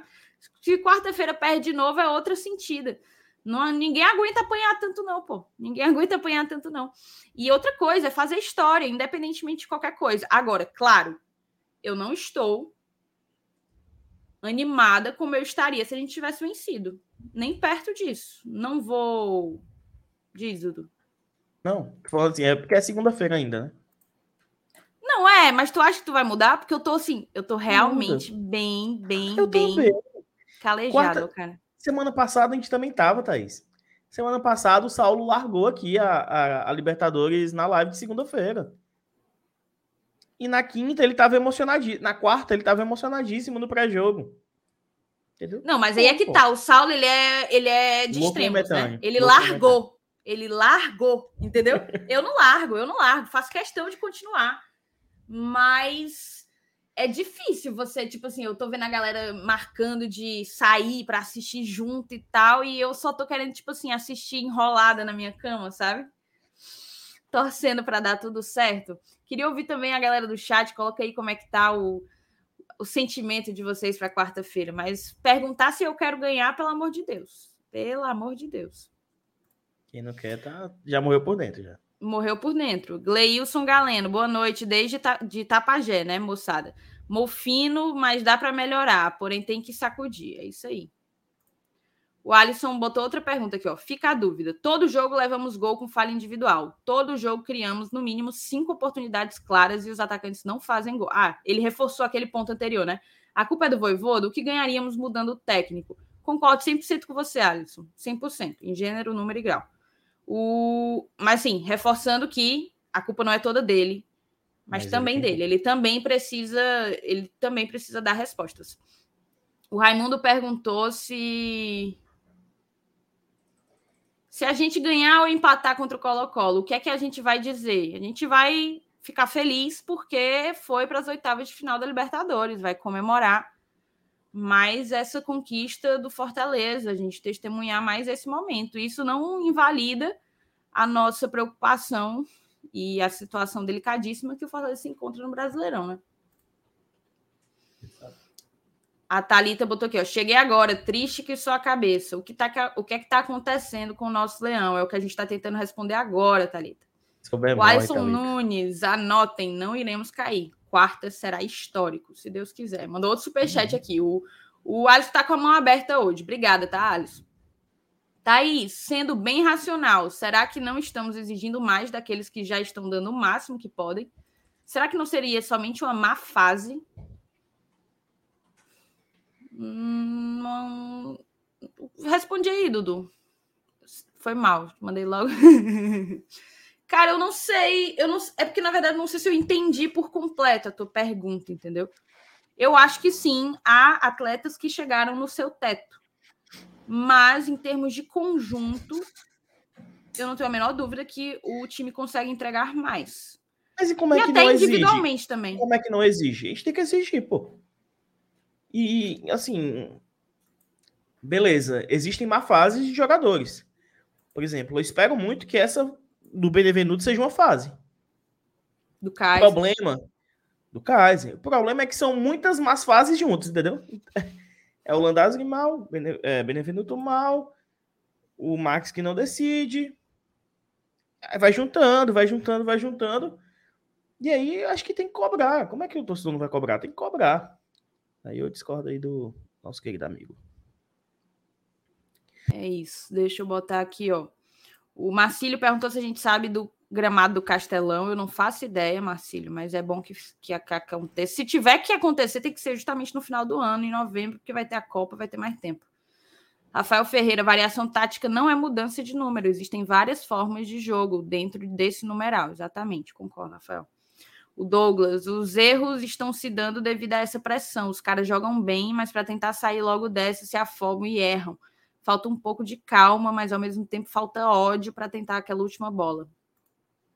Que o superchat do Alisson, esse superchat é só para você se alegrar na quarta, ok? Vamos ver, vamos ver. Vamos ver quem que vai me tirar de casa na quarta-feira. Cara, vamos fazer o seguinte. Eu ainda vou marcar algumas mensagens, Dudu, mas eu queria mudar aqui. Vou até fazer o que a gente normalmente faz quando quer mudar, né? Que eu queria basicamente ir para a reta final aqui da live, para a gente tratar que é a reta final, mas é a parte mais significativa, que é tentar responder o título, né? O que nos trouxe aqui hoje. Que é o que é que a gente está errando, o que é que Fortaleza está errando. É isso. Deixa eu só, deixa eu só me, me, me defender aqui, que o Igor falou aqui. Ó. Dudu está com muito rancor no coração. Parece que o fora voivoda está entalado na garganta. Apenas minha impressão, minha impressão, quero que o GT não embarque nessa barca furada. Cara, não, eu falo aqui que que eu não eu tô, eu tô agarrado com o Voivoda ainda, mas eu consigo entender o torcedor que pede mudança, porque é o senso comum, é e tal hora, se não melhorar, mesmo a gente sabendo que a culpa não seja toda do Voivoda, uma hora vai ficar inevitável e a gente espera que isso não aconteça, mas cara, eu, eu fui fora Sene, tá? Eu não, não, não me escondo não, mas eu não sou fora Voivoda. E se um dia eu for, eu não vou ter medo de falar. E quem for, cara, tudo bem. Eu, eu não acho que o momento seja culpa única e exclusiva dele. Thaís falou bem aqui, ele tem sua parcela de culpa. Mas pode chegar em, em um momento inevitável. E eu espero muito que não chegue. Pode prosseguir. É, o que, na verdade, assim, eu sou totalmente contra pensar em troca de comando, justamente porque reforço que o Alisson colocou ali. Para mim, a culpa ela é ela é fracionada, tem várias é, feito de os méritos passam por várias mãos, as culpas também, tá? As culpas também. E, e a única coisa que eu acho que você colocou, na verdade, Dudu, talvez possa ter transparecido para o Igor isso, é que se perder o clássico, a pressão vai ser enorme. E eu acho que isso é um consenso. Vai haver pressão. Isso não significa que eu vou, que eu quero, ou que o GT quer, ou que o Dudu quer, ou que o Bora Leão quer a saída do Voivoda. De maneira alguma. Eu já falei isso aqui várias vezes, eu até brincava. Aí é loucura. Pensar em uma mudança de técnica é loucura. Sigo achando. Sigo achando porque eu não sei se é isso que vai resolver o nosso problema. Na verdade, tudo me leva a crer que não será isso que vai resolver o nosso problema. Entendeu? Pelo contrário, pode criar, deflagrar uma crise ainda maior. Então, que fique claro que fique claro. Mas vamos lá, vamos voltando aqui, é, como eu estava falando, onde é que a gente está errando, né? Eu separei aqui alguns tópicos, algumas coisas, e eu queria trazer o, o mais reimoso de todos. A gente passou a live, a gente vai ter que enfrentar, eu estou cansada disso, cansada de enfrentar esse assunto. Mas a gente passou a live aí lendo Fernando Miguel, Max Wallace, muitas críticas ao Max, muitas delas devidas, eu concordo. Então a gente tem que falar dos goleiros, né? Onde é que a gente está errando? A gente está errando nos goleiros? Como é que tu avalia? Como é... Mais uma vez, Dudu, eu te passo a palavra para tu me dizer o que é que tu acha da atual situação do Fortaleza quanto à posição, é... a posição de goleiro. Aí essa live está acontecendo em outubro de 2021. A gente está no G4, é isso? Felipe Alves ainda está no Fortaleza? Que, que, que, que história é essa? Passa o ano, né? E a, o filme é repetido, né? É o remake. Tá tendo remake de Pantanal, tá tendo remake do Problema do Gol, do Fortaleza. Só que agora com três elementos, só que agora, né, com novos personagens, que é o Fernando Miguel. E é complicado. Fortaleza trouxe um goleiro muito experiente, que tinha feito um bom ano de 2021, que foi o Fernando Miguel. O Max já tinha contrato, sempre visto como um terceiro goleiro. O Max, até esse, essa temporada, tinha menos de 20 jogos como profissional. Bem menos. E renovou com o Boeck a contragosto de muitos torcedores, mas com a justificativa de ah, reduzir o salário, vai ser o terceiro goleiro, liderança. O Fernando Miguel faz cinco jogos no seu início. Tem um frango bizarro contra o Ceará e uma lesão tira ele de combate. Mas, assim, a lesão, eu acho que só acelerou um processo que aconteceria. Porque o, o Fernando Miguel estava sendo fritado. Poderia demorar mais alguns jogos. Dois, três. Mas o Fernando Miguel estava sendo fritado e entrou o Max. E o Max, assim, é um cara que está no Fortaleza há 10 anos. Mais de 10 anos, né? Desde muito novo aqui, ele é do Piauí e tal. E muitos torcedores têm muito carinho pelo Max por conta disso. Mas uma frase que o MM fala muito lá no BL, que eu acho que é muito, muita verdade para o Max, é que se o Moisés tem falta de base, o Max tem excesso de base. O Max jogou muito pouco na carreira dele. Essa é basicamente a primeira temporada do Max sendo goleiro. O Kennedy, bem mais jovem, foi emprestado essa temporada para o Sergipe, foi o Kennedy. E eu acho que isso atrapalhou um pouco isso do, do, do Max. E aí volta o Boeck, Boeck titular contra o Vitória, titular contra o Botafogo, titular contra a Alianza Lima. E fica nessa incerteza. O que é um novo goleiro? Porque eu acho, até levantar esse ponto na live lá do BL. Será que não é um novo momento para o Fernando Miguel? Talvez seja. Aí eu pensei só o seguinte, Thaís. Semana que vem tem clássico. Qualquer gol que o Fernando Miguel levasse no clássico, ele teria aquele fantasma, né? Mas também poderia ser o jogo ideal para ele para ele voltar, fazendo uma boa partida e tal. Sei que é um saco falar sobre esse assunto, porque esse ano não tem os dois fã-clubes, né? Esse ano não tem os Boycats e os Filipetes. Esse ano é algo mais dissipado mas é tão chato quanto ano passado. O que é que tu tem para falar ainda desse, desse tema de goleiros, Thaís? Que o negócio chato, né, cara? Muito chato. Cara, eu vou me eu vou me poupar de tecer comentário sobre o, o Felipe Alves, que está emprestado ao Juventude. Porque eu vi, eu percebi que isso, reserva do, do Juventude, inclusive, porque eu vi que isso não é um sentimento do chat. Então eu imagino que não seja um sentimento da grande maioria da audiência. Eu vi muito no Twitter, mas parece ter sido realmente uma coisa de bolha, graças a Deus, uma coisa de bolha. É... então eu vou falar dos três goleiros que importam, que são os que estão aqui, né?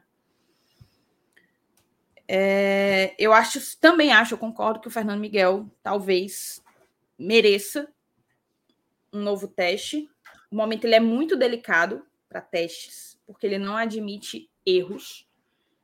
É, qualquer erro vai ser potencializado pelo momento, pelo contexto, pela situação, por tudo. Qualquer palavra que você quiser usar. Mas eu concordo, vocês sabem, eu tenho enorme respeito pelo Max. Enorme respeito, enorme carinho. Max esteve aqui na semana passada, se eu não me engano, um ou dois dias nas lives ele acompanha o nosso trabalho, como outros atletas também, não só o nosso, do Bora Leão, dos outros canais também. Mas eu concordo que a posição não está entregando. E quando eu falo a posição não está entregando, não está entregando ele, não está entregando o Boeck, não entregou o Fernando Miguel quando foi testado. Apesar de que hoje eu, analisando a situação com o coração mais frio, eu percebo que talvez a gente tenha se precipitado com o Fernando Miguel. Talvez tenha sido uma reação muito desproporcional. Acho que movida muito pelo, pela maneira como o Felipe Alves saiu. Acho que ele trouxe essa carga, sabe? De estar tá sendo o cara que substituiu o Felipe. E, e acabou que a paciência com ele era, foi muito curta. E, óbvio, uma falha justamente num clássico, é, sem sombra de dúvidas, pesa ainda mais para isso, se torna um complicador. Mas eu acho que ele merece. Eu acho que ele merece talvez uma nova oportunidade. Senti ontem uma certa insegurança, talvez no Max. Senti que a bola do gol do, do Fluminense ela era uma bola defensável, mas eu não consigo concordar com a maneira como eu acho, eu acho que é muito enfim, um monte de gente aí esculachando o Max, e eu acho que é muito simples você culpar o goleiro. É muito simples você culpar o goleiro. Ele. Pronto, a gente estava falando, Voivoda é o culpado? Não, o Voivoda não é o culpado. Ele tem uma parcela de culpa. O Max tem outra. Sem sombra de dúvidas, o Max tem outra. Mas está longe de ser o cara que está que tá emendando, sendo o protagonista na nossa sequência de derrotas. Está longe de ser, pô. Está longe de ser. Então, assim, eu concordo com você. A saída seria contratar um novo goleiro. Um goleiro que pudesse trazer paz, tranquilidade, segurança, confiança para o torcedor tricolor. Isso não pode acontecer agora, porque a gente está com a janela fechada. A janela só abre em julho. A gente vai conseguir trazer um cara que atenda às nossas expectativas ou vai trazer só mais um tapa-buraco? Porque se trouxer mais um tapa-buraco, é você empurrar mais um pouquinho toda essa querela com a barriga. E a pressão que esse cara vai chegar, Thaís, seja ele quem for. Tu acha que o cara vai chegar com autonomia para ser o goleiro do Fortaleza? Quem chegar vai sofrer com isso. E demanda é investimento, tá? Pesado. Demanda investimento. Não é, não é chamar, não. Se vocês querem um goleiro que preste, vai demandar investimento. Fala-se muito do Maílson, eu gosto do Maílson. É, também se fala muito das falhas dele. Ele é um cara que falha, mas ele é um rapaz novo que eu acho que tem um grande potencial de crescimento e que já teve, mesmo com a pouca idade, muitos momentos de destaque no esporte, foi responsável, assim, foi um dos caras que permitiu que o esporte ainda resistisse um pouco na semana no ano passado. Então eu acho que ele tem um potencial de crescimento grande. Mas o Maílson tem contrato com o esporte até o final do ano. Então, assim, pode assinar pré-contrato no meio do ano? Pode. Talvez seria o, a maneira menos custosa que o Fortaleza conseguiria trazer um bom goleiro. Mas olhe lá se seria menos custosa. Porque não é porque não tem contrato que não tem luvas. Não é porque não tem contrato que não vai chegar gente com botando dinheiro na mesa, outros times com maior poder financeiro. Então, assim, vai demandar mais investimento do Fortaleza, sem sombra de dúvidas. E você correr o risco de um rebaixamento em meio a tantos investimentos para mim, é um a gente que, que fica atento a esses fatores também, né? Quem acompanha aqui o GT sabe, a gente está sempre olhando a questão das finanças do clube, toda essa questão de, de bastidor, isso para mim também preocupa. Mas, sem sombra de dúvidas, o goleiro tem sido uma posição que tem se ganhado, ganhado escalado aí numa, num rankingzinho de prioridades justamente porque é aquela coisa. Eu até acho que os jogadores tenham confiança no Max. E isso é, isso é imprescindível, tá? A confiança entre eles tem que haver. No momento que quebra, aí já era. Ano passado quebrou, tá? Ano passado quebrou. É... Então, ainda há. Mas eu, eu penso que a gente está caminhando para uma situação que vai se tornar vai se tornar insustentável, insuportável. Insustentável, insuportável. Basicamente é isso. É torcer para que todo essa, esse excesso de base que você comentou sobre o Max, ele acabe perdendo espaço para a experiência dele. Aí me, me leva a pensar, sabe? E se em meio a esses últimos anos ele não tivesse sido emprestado para jogar uma Série B? Eu, eu sinto que ele ainda poderia, entendeu? Entregar mais em termos de se desenvolver enquanto enquanto goleiro titular e tal. Sim. Enfim. Mas é torcer para que enquanto ele estiver à frente do nosso gol, ele consiga ele consiga aprimorar as as enfim, aquilo em que ele ainda não consegue ser bom, né? As deficiências ainda que ele tem. Mas de resto, acho que o, o goleiro com quem tivemos menos paciência foi de fato Fernando Miguel. Hoje eu consigo reconhecer isso e eu me coloco no bolo, tá? Eu faço aqui a minha meia culpa. Eu fui uma que depois do jogo do Náutico fiquei realmente muito, muito puta. Verdadeiramente puta. Mas tudo vou... isso, Thaís, por conta do ano passado, e é inegável. Isso vai, vai gerando um peso, uma viuvez, vai gerando um desgaste que só vai ser sanado quando chegar o Voivoda do Sene. Porque a gente tinha o Sene, aí reparou com Anderson, reparou com Chamusca e nunca deu certo, né? Quando chegou o Voivoda, quem sentiu a confiança, a gente nem esqueceu completamente o antigo treinador. Dudu, tu pode ir lendo alguns comentários? Posso sim, vi agora a mensagem. Deixa eu ir lendo aqui o superchat, tá? Podem mandar que eu vou favoritando aqui e vou lendo. Vamos lá, deixa eu colocar na tela. Vamos lá. Vamos lá. Que o Alisson já tinha colocado esse superchat só para alegar a Thaís. Uh, o Alisson Nunes, tudo se apaga às. Peraí, quinta de manhã, Deus é mais. Ave Maria, calma, homem, calma. Matheus Melo. O script do time é que desanima, e logo contra um Colo-Colo que joga absurdamente bem, principalmente no primeiro tempo. Aí tem um problema que Fortaleza perde gol, é, perde gol besta e perde mil gols. Isso é um fato, tá? O Vladimir Nobre tá falando que vai assistir o jogo sozinho com um texto na mão. Errado não tá, tá? Errado não tá. O Newton Mendes pergunta se ainda vai ter peitica. Cara, é para ter largado, tá? Se seguirem, se tiverem palavra, se honrarem a palavra, é para ter largado. Rafael Medeiros mandou aqui, desculpa, mas não entendo quem pede fora Voivoda. Vai trazer quem? Lembrem do Anderson Moreira. É, um pedido meio que racional, meio que passional do torcedor. Meio não, passional.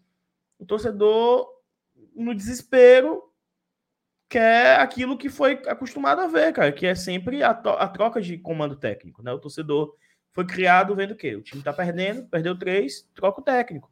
Então, eu acho que isso é natural do torcedor, né, Thaís? O torcedor que pede um fora Voivoda é muito disso da. Ai, meu Deus, estão perdendo, estamos na lanterna, tem que mudar. Como foi? É a, a saída mais fácil, né? É, cresceu vendo isso, pô. Cresceu vendo isso em todos os times. É a tal da saída mais fácil que muitas das vezes não é a que vai dar a resposta. Exatamente.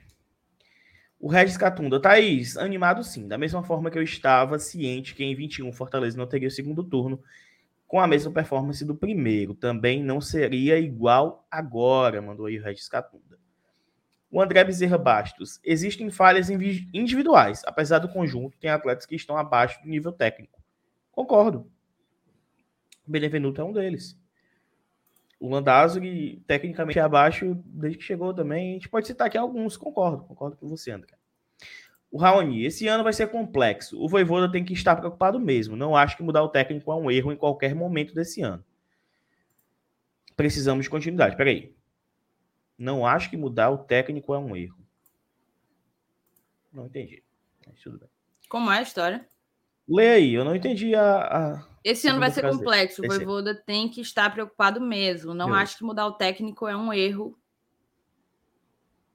Ah, entendi. Pois expliquei que eu não entendi, não.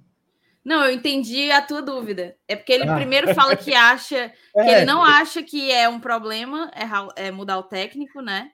Mas eu acho que precisamos de continuidade. Então eu acho que ele só fiquei. errou ali. Não acho é. que mudar o técnico. Eu acho que ele quis dizer, não acho que mudar o técnico seja a solução. Entendi. Precisamos de continuidade. Mas vai, segue aí.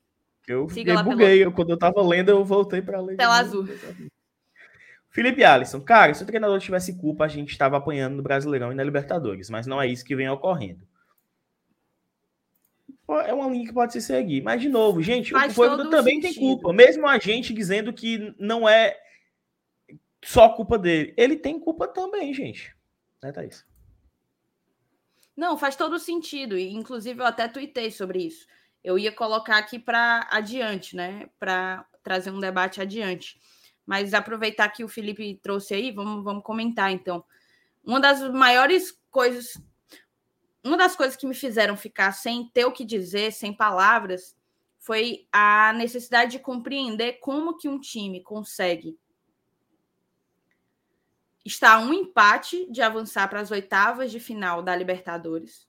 Cara, o Fluminense, o adversário que a gente perdeu ontem em casa, ele não vai conseguir avançar na Sul-Americana. ele nem se classificou para a Libertadores e ele não vai conseguir avançar para a Sul-Americana, na Sul-Americana.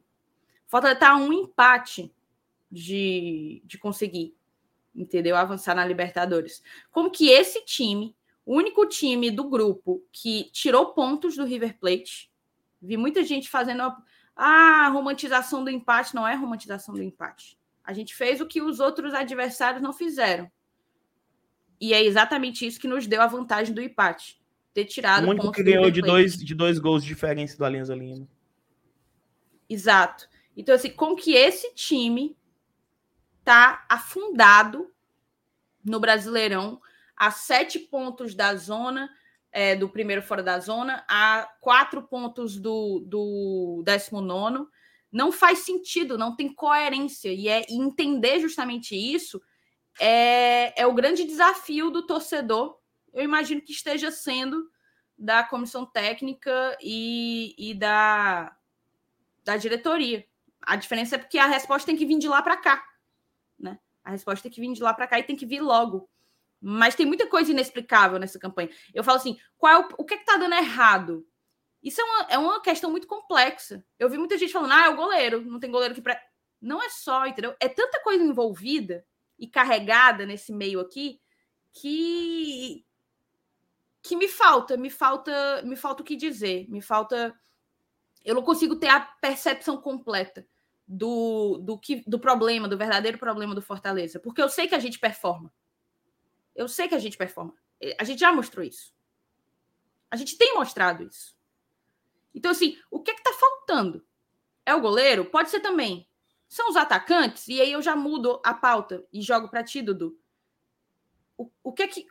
Existe um problema nos nossos atacantes? Tinha muita gente mandando o, o Moisés ser banco, porque quem tinha que estar no lugar dele era o De Pietro. O De Pietro entrou ontem e entrou muito mal. Entrou muito mal. O que é normal. É um cara que não vinha na sequência, começou o ano bem, só que a galera se emociona muito fácil e queima muito fácil. É, é tudo muito fácil, assim, tudo muito volátil, né? Então, assim, o De Pietro entrou e entrou muito mal. E o Moisés, com todos os seus problemas, mas também todas as suas qualidades, ele se mostrou e tem se mostrado o titular da posição. O Kaiser, que foi o nosso maior investimento para esse ano, ainda não conseguiu entregar o necessário. Ainda não conseguiu entregar o necessário. Então, assim, quais são os outros atacantes? A gente tem um Romarinho, a gente tem um Robson, que inclusive entrou ontem, mas que está longe de ser o Robson de 2021. Por que, que, por que, que um, um setor que talvez tenha sido o setor mais reforçado do elenco não está conseguindo responder, não está conseguindo botar a bola para dentro? Queria um pouco da tua opinião é, os atacantes são é o, a posição do ataque é outro dos nossos problemas? Cara, é muito complexo, velho. É muito complexo, porque assim, até ontem o Romero tava brocando toda a bola que ele recebia. E, enfim, né? Não lembro quando foi o último gol do Romero. O Moisés, se o gol dele não é invalidado ontem, ele chegaria ao nono gol dele. Empataria com o Romero na vice-liderança da artilharia do Fortaleza em 2022 os nossos titulares, nosso ataque titular é Romero e Moisés, eu acho que não tem o que discutir. Assim, bem a, acima dos outros. Bem acima dos outros. Uh, sempre quem tá de fora é visto com melhores olhos, né? Porque, por exemplo, o De Pietri, a turma tem uma esperança muito grande que o De Pietri vá ser titular e, e vai fazer o quê? Muito, algo muito diferente do, do, do, Moisés, eu acho que não vai fazer assim, diferente do Moisés. Eu acho que vai ser abaixo. Né? Então, assim, sempre é aquele negócio que acho que desde 2019, 2020 que o Saulo citava, que era em relação ao Bruno Melo e Carlinhos. O melhor era sempre quem estava fora. O melhor era sempre quem estava fora. O melhor é sempre quem está fora. E o torcedor tem muito disso, torcedor do Fortaleza. Eu, é complexo, eu não sei. Eu, o nosso melhor ataque é Romero Moisés. O problema é que, assim, mesmo ó, com o nosso melhor ataque, com o nosso melhor time, a gente não, não consegue fazer gol na Série A. Não consegue ganhar. É, eu, eu não sei se é uma questão de treino. Eu acho muito presunçoso, e aí eu já vou mudar até o, o tópico para um outro ponto que, que certamente é um dos problemas. Nelson, entenda o que eu vou te dizer, tá? Eu não estou te chamando de presunçoso, mas entenda. Eu acho, se eu estivesse dizendo isso, se eu estivesse fazendo esse mesmo comentário, seria muito presunçoso da minha parte. Diante de toda essa situação, que para mim denota muitas contradições, Fortaleza está vivendo momentos muito distintos de, em competições distintas. Seria muito presunçoso da minha, da minha parte eu dizer que não tem nada de complexo, que foi uma falta de planejamento e o elenco é muito fraco. Esse elenco muito fraco foi quem nos permitiu estar jogando essa Libertadores. E ele foi ligeiramente qualificado. Óbvio, talvez não qualificado como deveria. E aí entra. Os desafios do Fortaleza em 2022 são outros, são maiores. Né? A gente está entrando no nosso quarto ano de Série A, a gente está disputando a Libertadores, está jogando a Copa do Brasil, em que fomos semifinalistas em 2021, fomos campeões do, do Cearense da Copa do Nordeste. Então, jogando demais, jogando demais. A gente tem mais jogos do que o Ceará, por exemplo, porque avançamos em competições que eles não avançaram. Então, os desafios são maiores esse ano. Então, eu concordo com você que talvez o time não tenha sido montado, que talvez haja falha, talvez não, que há falha de planejamento. Não, eu vou tirar o talvez, tá? Que há falha de planejamento na montagem do elenco, sem sombra de dúvidas. Mas, para mim, essa, essa percepção de, de falha de planejamento ela tem que se desdobrar em duas coisas. Eu vou trazer a primeira agora. Para mim, houve uma falha no sistema defensivo, na montagem do sistema defensivo. A gente tem hoje, vamos lá, Tite, Benevenuto, Tinga, Ceballos. Landassuri, que veio como um lateral direito, a gente achava, a gente sabia que ele ia poder ser utilizado como zagueiro, mas pensava que ele seria bastante utilizado como um substituto para o Pikachu. Não, não vingou. Então a gente tem esses cinco mais o Abraão, que não vem sendo sequer relacionado. A gente tinha o Wagner Leonardo, que não conseguiu render, foi devolvido e, e não veio ninguém para a posição. E aí aconteceu o quê? Aconteceu o que o que pode acontecer a qualquer momento dentro do futebol. Isso num time que joga com três zagueiros, tá? Ah, é, tem que lembrar isso. Ou seja, só existem duas opções, né? Duas opções. Aí no momento em que Benevenuto tá lesionado, suspenso. ou tá suspenso, suspenso, perdão. O Tinga tá com entorse no pé. O Tite quebrou os dois dentes da frente. Como que joga Libertadores? entendeu? Então, há sim, eu acho que há falha. O Pikachu não tem um reserva. Para mim é um problema. É um problema, sem sombra de dúvidas. É... Mas aí a gente entra na outra parte desse, dessa falta de, de planejamento. Eu vi muita gente dizendo assim: o Fortaleza não mandou, um, não montou um time para jogar as duas competições, para jogar essas duas competições. Não, Vou corrigir. O Fortaleza não montou um time para jogar todas as competições que precisaria jogar. Eu concordo que a gente talvez não tenha um time equivalente ao que as outras equipes que estão disputando o que a gente está disputando têm. Mas, Dudu, a gente não montou ou a gente não conseguiria montar por circunstâncias que aí a gente precisa considerar, não é, não é querer, querer não é poder.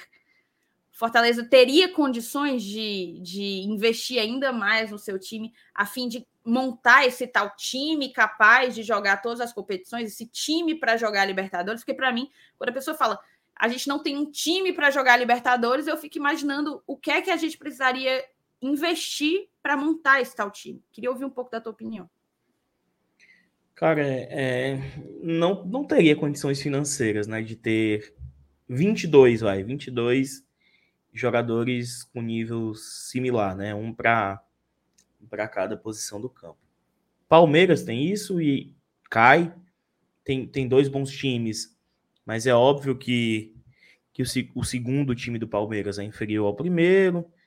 O Atlético Mineiro tem muitas opções, o Flamengo também, ainda assim passa por um mau momento. A gente está falando dos três times mais ricos do país. Eu acho que o planejamento falhou em numericamente a gente não ter opções, sabe? Não falo nem só da qualidade técnica. Por isso que eu citei, bati tanto na tecla do Abraão não ter sido lapidado o suficiente para se amanhã, se amanhã não, se quarta precisasse dele, ele pudesse jogar. Porque, como tu citou, o Wagner Leonardo chegou, não permaneceu e simplesmente não criaram uma alternativa para isso. Não contrataram ninguém e nem lapidaram o, o Abraão. O Hércules, não é que tenha acontecido isso, mas o Hércules acabou sendo a reposição ao Ederson. Sabe? O Ederson foi lapidado, o, Hércules foi lapidado após a, a confirmação que, que, o, que o Ederson não permaneceria. E, pô, precisamos de mais um volante. Tem esse volante aqui que a gente subiu do, do dos aspirantes. Vamos lapidá-lo. Então a gente pecou em diversos setores, sabe?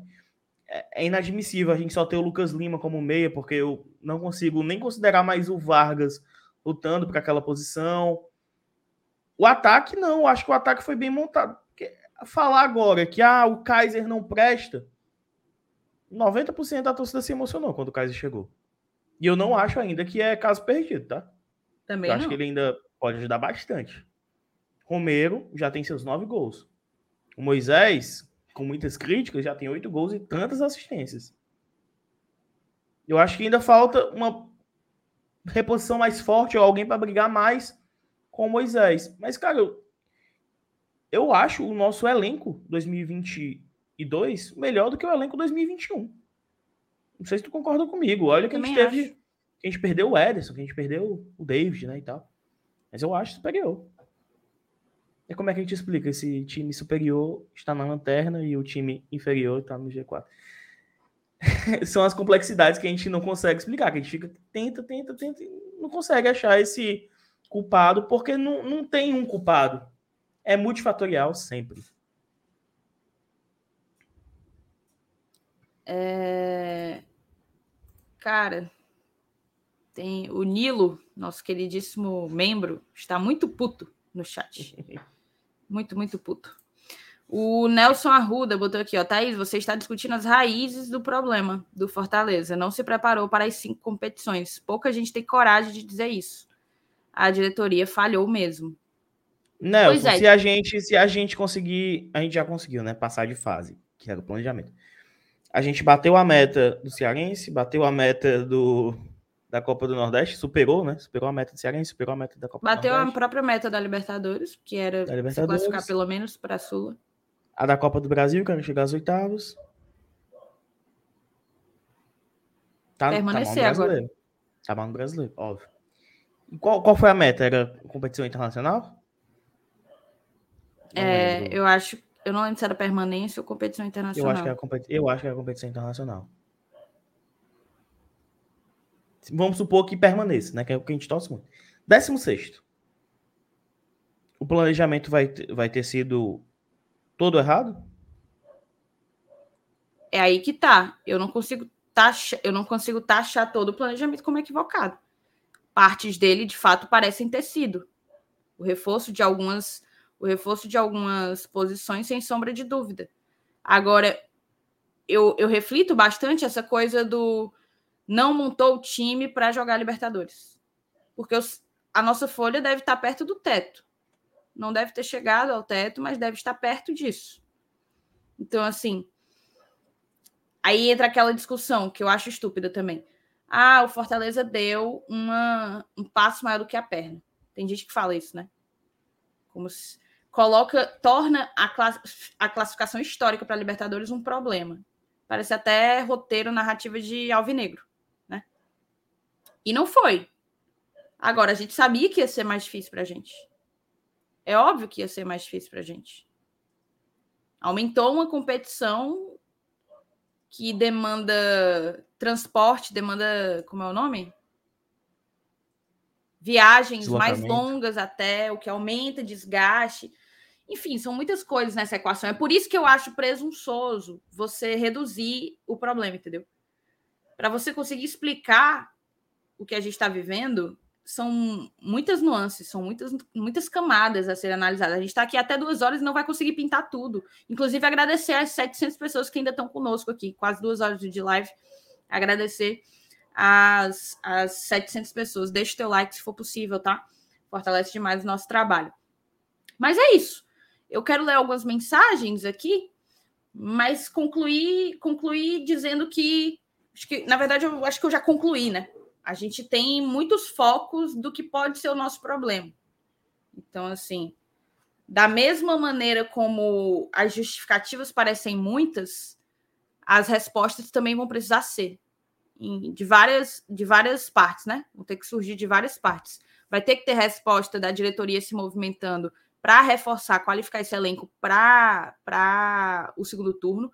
Vamos lembrar que a janela vai abrir, não vai abrir só para a gente, tá? Não vai abrir só para a gente. Eu não sei se vocês lembram, mas o Corinthians, ano passado, o primeiro turno do Corinthians foi muito ruim.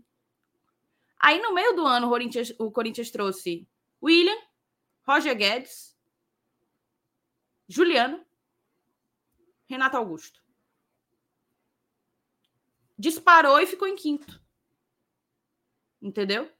Então, então vai ter muita gente com poder financeiro se qualificando também e trazendo peça e fazendo de tudo para permanecer. Então, cabe à diretoria estar se movimentando para conseguir qualificar o suficiente para nos manter na Série A. A essa altura, não tem outra coisa é, é exatamente o que o Dudu falou: é terminar em 16. Se for no saldo de gol, que nem foi em 2020, na temporada 2020-2021, ótimo. Só precisa terminar em 16. É o que precisa ser feito. É, em suma, eu acho que é isso. Eu tinha até separado aqui uns dados que eu acho assustadores, assim, o quanto o Fortaleza consegue produzir e não consegue vencer, sabe? Tipo, foram 23 finalizações contra o Fluminense, 8 no alvo. O Fluminense só finalizou sete vezes, três no alvo. Contra o Botafogo, a gente fez menos, mas ainda assim finalizou, mesmo com um jogador a menos desde o primeiro tempo, finalizou quase o mesmo tanto que o Botafogo. São Paulo, a gente finalizou três vezes o que o São Paulo finalizou. Sabe? Foi 12 para a gente, 4 para São Paulo. Corinthians, 15 para a gente em Itaquera. 15 finalizações para a gente em Itaquera e a gente perdeu para um Corinthians que fez seis finalizações, três no alvo e ganhou com um gol contra. Aí vem o Cuiabá, 22 finalizações, cinco no alvo. Para um Cuiabá que fez nove finalizações, quatro no alvo. Então, assim, é muita coisa, cara. É muita coisa para você dar resposta. E aí eu, eu volto àquela, aquele comentário lá do, do Voivoda, né? Puto, pistolaço na, na, na coletiva. Tem que estar tá mesmo tem que estar, tá, porque é, eu acho que a reação vai partir das ideias dele, também das ideias dele. E, e dos jogadores também, né? Acho que tem que haver aí um comprometimento. Não sei se os jogadores, eles vêm de várias partes. O Romero é um que não, não deve ter ideia dos 45 pontos, talvez, não com a, com a, com a, com a noção que a gente tem, né? mas eles precisam se fechar, se blindar e entender que agora o campeonato é para permanecer e que eles vão ter que, meu amigo, arregasse as mangas e consiga na marra. É o que vai ter que, é o que, vai ter que acontecer, sabe? Eu vou tentar ler aqui algumas mensagens, Dudu. Beleza. Deixa eu ver. Vamos lá. O Danilo colocou que o Fernando Miguel saiu do time por muito menos do que Max e Boeck têm apresentado de falhas. É óbvio que merece chance e confiança. Vale lembrar que ele saiu por conta da lesão também, né? Também teve. Ele já tinha saído, né? Se lesionou na reserva. Não. Ele não, tinha, não. amigo. Eu acho que tinha sim. Foi não? Não. Foi não. Para mim, ele, ele, já era, ele era o segundo goleiro e se lesionou no treino. Não, não foi não. Foi não sei se ele ia estar suspenso por um jogo e, enfim. Sei que ele se lesionou na sexta antes do jogo contra o Bahia. Não sei se foi o primeiro jogo do Max contra o Bahia. Sei que teve a lesão que atrapalhou. É isso. Aí, ó, o superchat do Alisson. Gostem ou não, o Boeck tem estrela em decisão. Não sei se eu concordo. Já teve.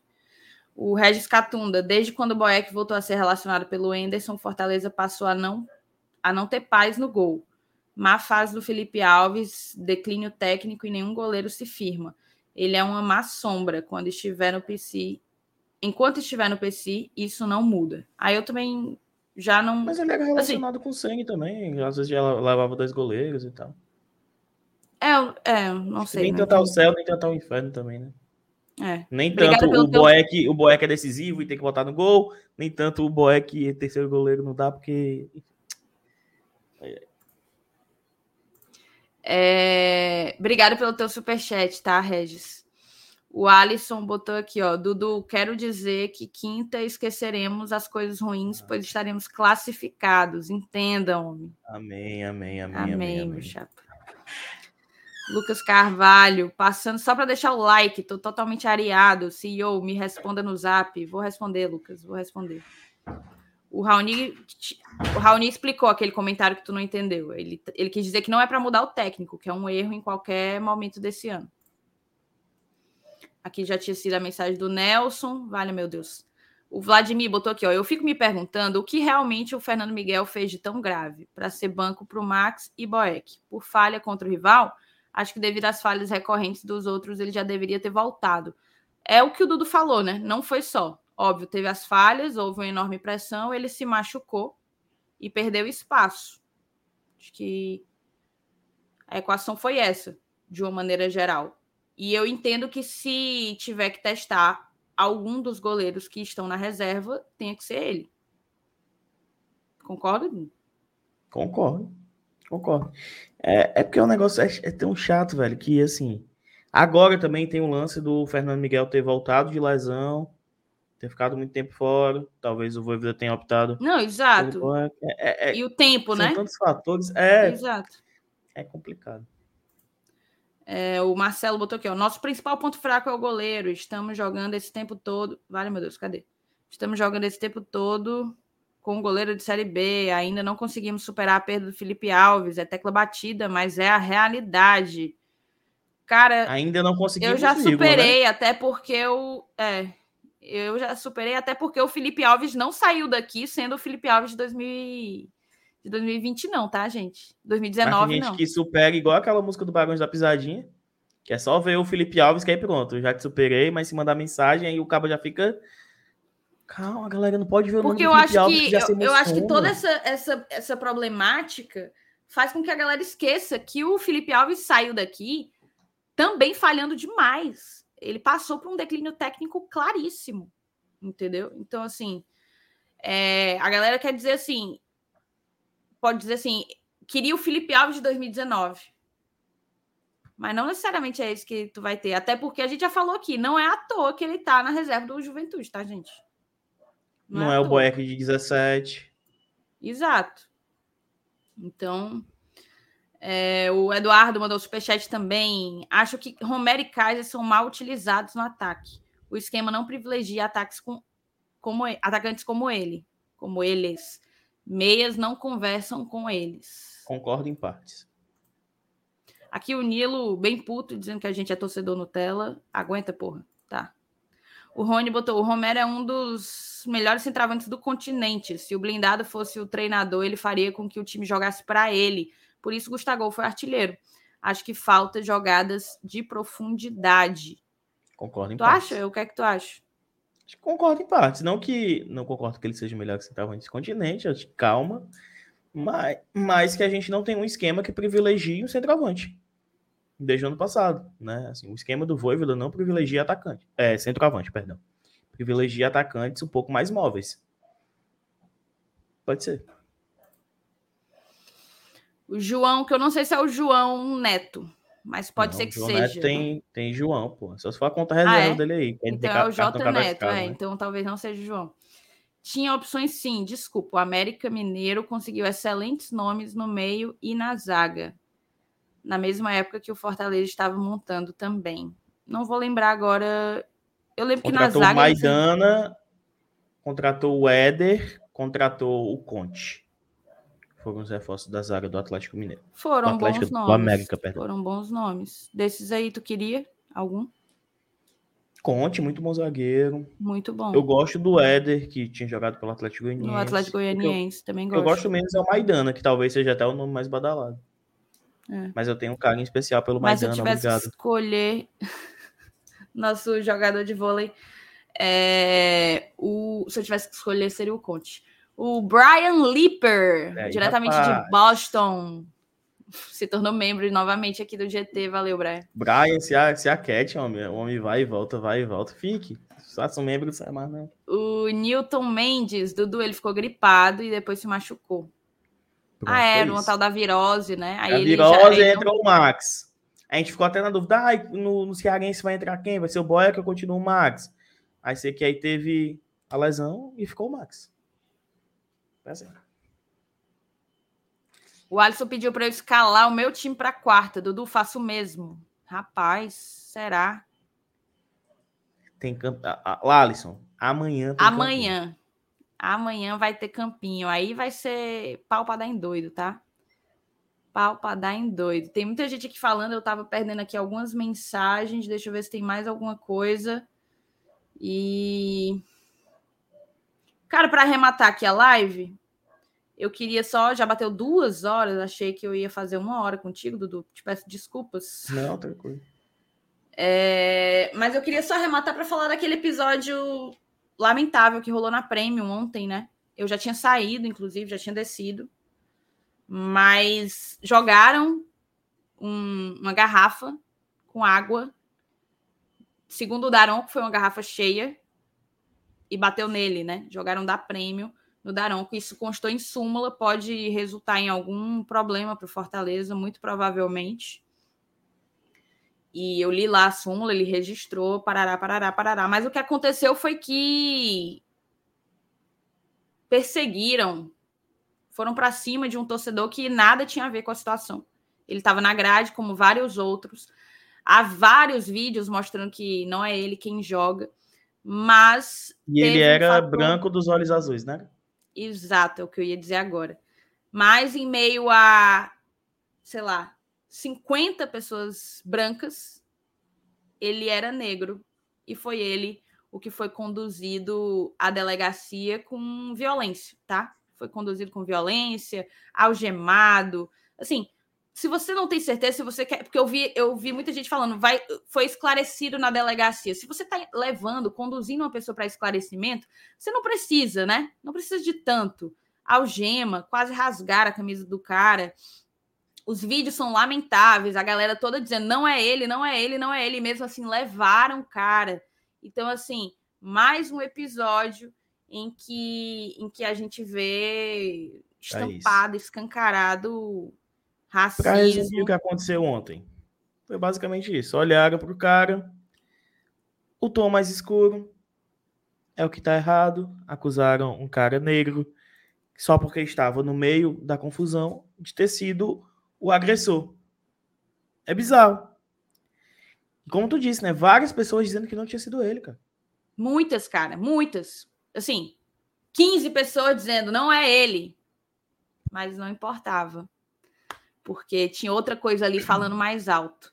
Então, assim, que fique. Porque se é um, porque se é um cara, um playboy ou um coroa branco dos olhos azuis que fala não fui eu, o cara só fala, desculpa, senhor. Desculpa. Perdão. Perdão. Né? É isso. E assim, os vídeos demonstram muita violência, muita truculência. É, foi algo bem traumático, imagino, para ele. E para mim é lamentável que o estádio siga sendo um, um ambiente tão hostil para minorias de uma maneira geral, para mulheres, para negros, para gays. LGBT. Exato. Então, que fique aqui consignado. A gente está toda semana aqui tendo que relatar, tendo que repudiar episódios como esse. E é cansativo. Se é cansativo para mim, com todos os meus privilégios, eu não consigo eu não consigo mensurar o quanto é cansativo para quem sofre é, na pele, né? Literalmente na pele. Então, eu espero que ele tenha o suporte necessário para processar quem ele entender ser necessário processar, porque aquilo ali, sem sombra de dúvidas, foi o cúmulo do absurdo. O cúmulo do absurdo, tá bom? É isso então, duas horinhas de live entregues.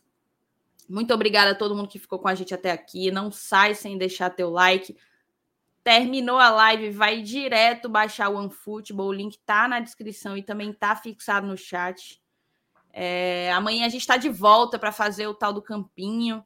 querendo ou não, o Fortaleza vira chaves, né? Tem que virar. O, o a temporada não permite nem talvez sentir o, o baque de uma derrota. Eu fiquei meio puta, assim, sabe, Dudu? Porque os caras já estavam reapresentados hoje de manhã, já viajaram hora da tarde. Não tem nem tempo de você assimilar. É, de você assimilar o que é que significou mais uma derrota no Brasileirão, entendeu? Eles conseguiram assimilar? Dá tempo de conversar sobre? Porque quarta já tem outro jogo decisivo, importantíssimo e etc. Entendeu? Então. É... Mas amanhã a gente vai estar focado, olhando, claro, falando de Brasileirão, mas olhando para o jogo de quarta-feira, que é um, uma finalíssima aí para a gente tentar fazer história e avançar na Copa Libertadores da América, empatando pelo menos com o Colo-Colo lá no Chile. É isso. Tem um último superchatzinho aqui, ó. Brian Lipper botou: Dudu, o Google me excluiu de todos os canais. Eu estava no Brasil, em Fortaleza. Boa, ó, o André falou que. lá no BL também. Faça. E obrigado pelo superchat, cinco doletas aqui para a gente arrematar. O André falou que o Fortaleza soltou uma nota sobre justamente o episódio racista. Isso. É, é complicado, né, Dudu? Não faz três semanas que a gente estava aqui falando por causa que a polícia abriu a cabeça de um, de um torcedor na Inferior Sul.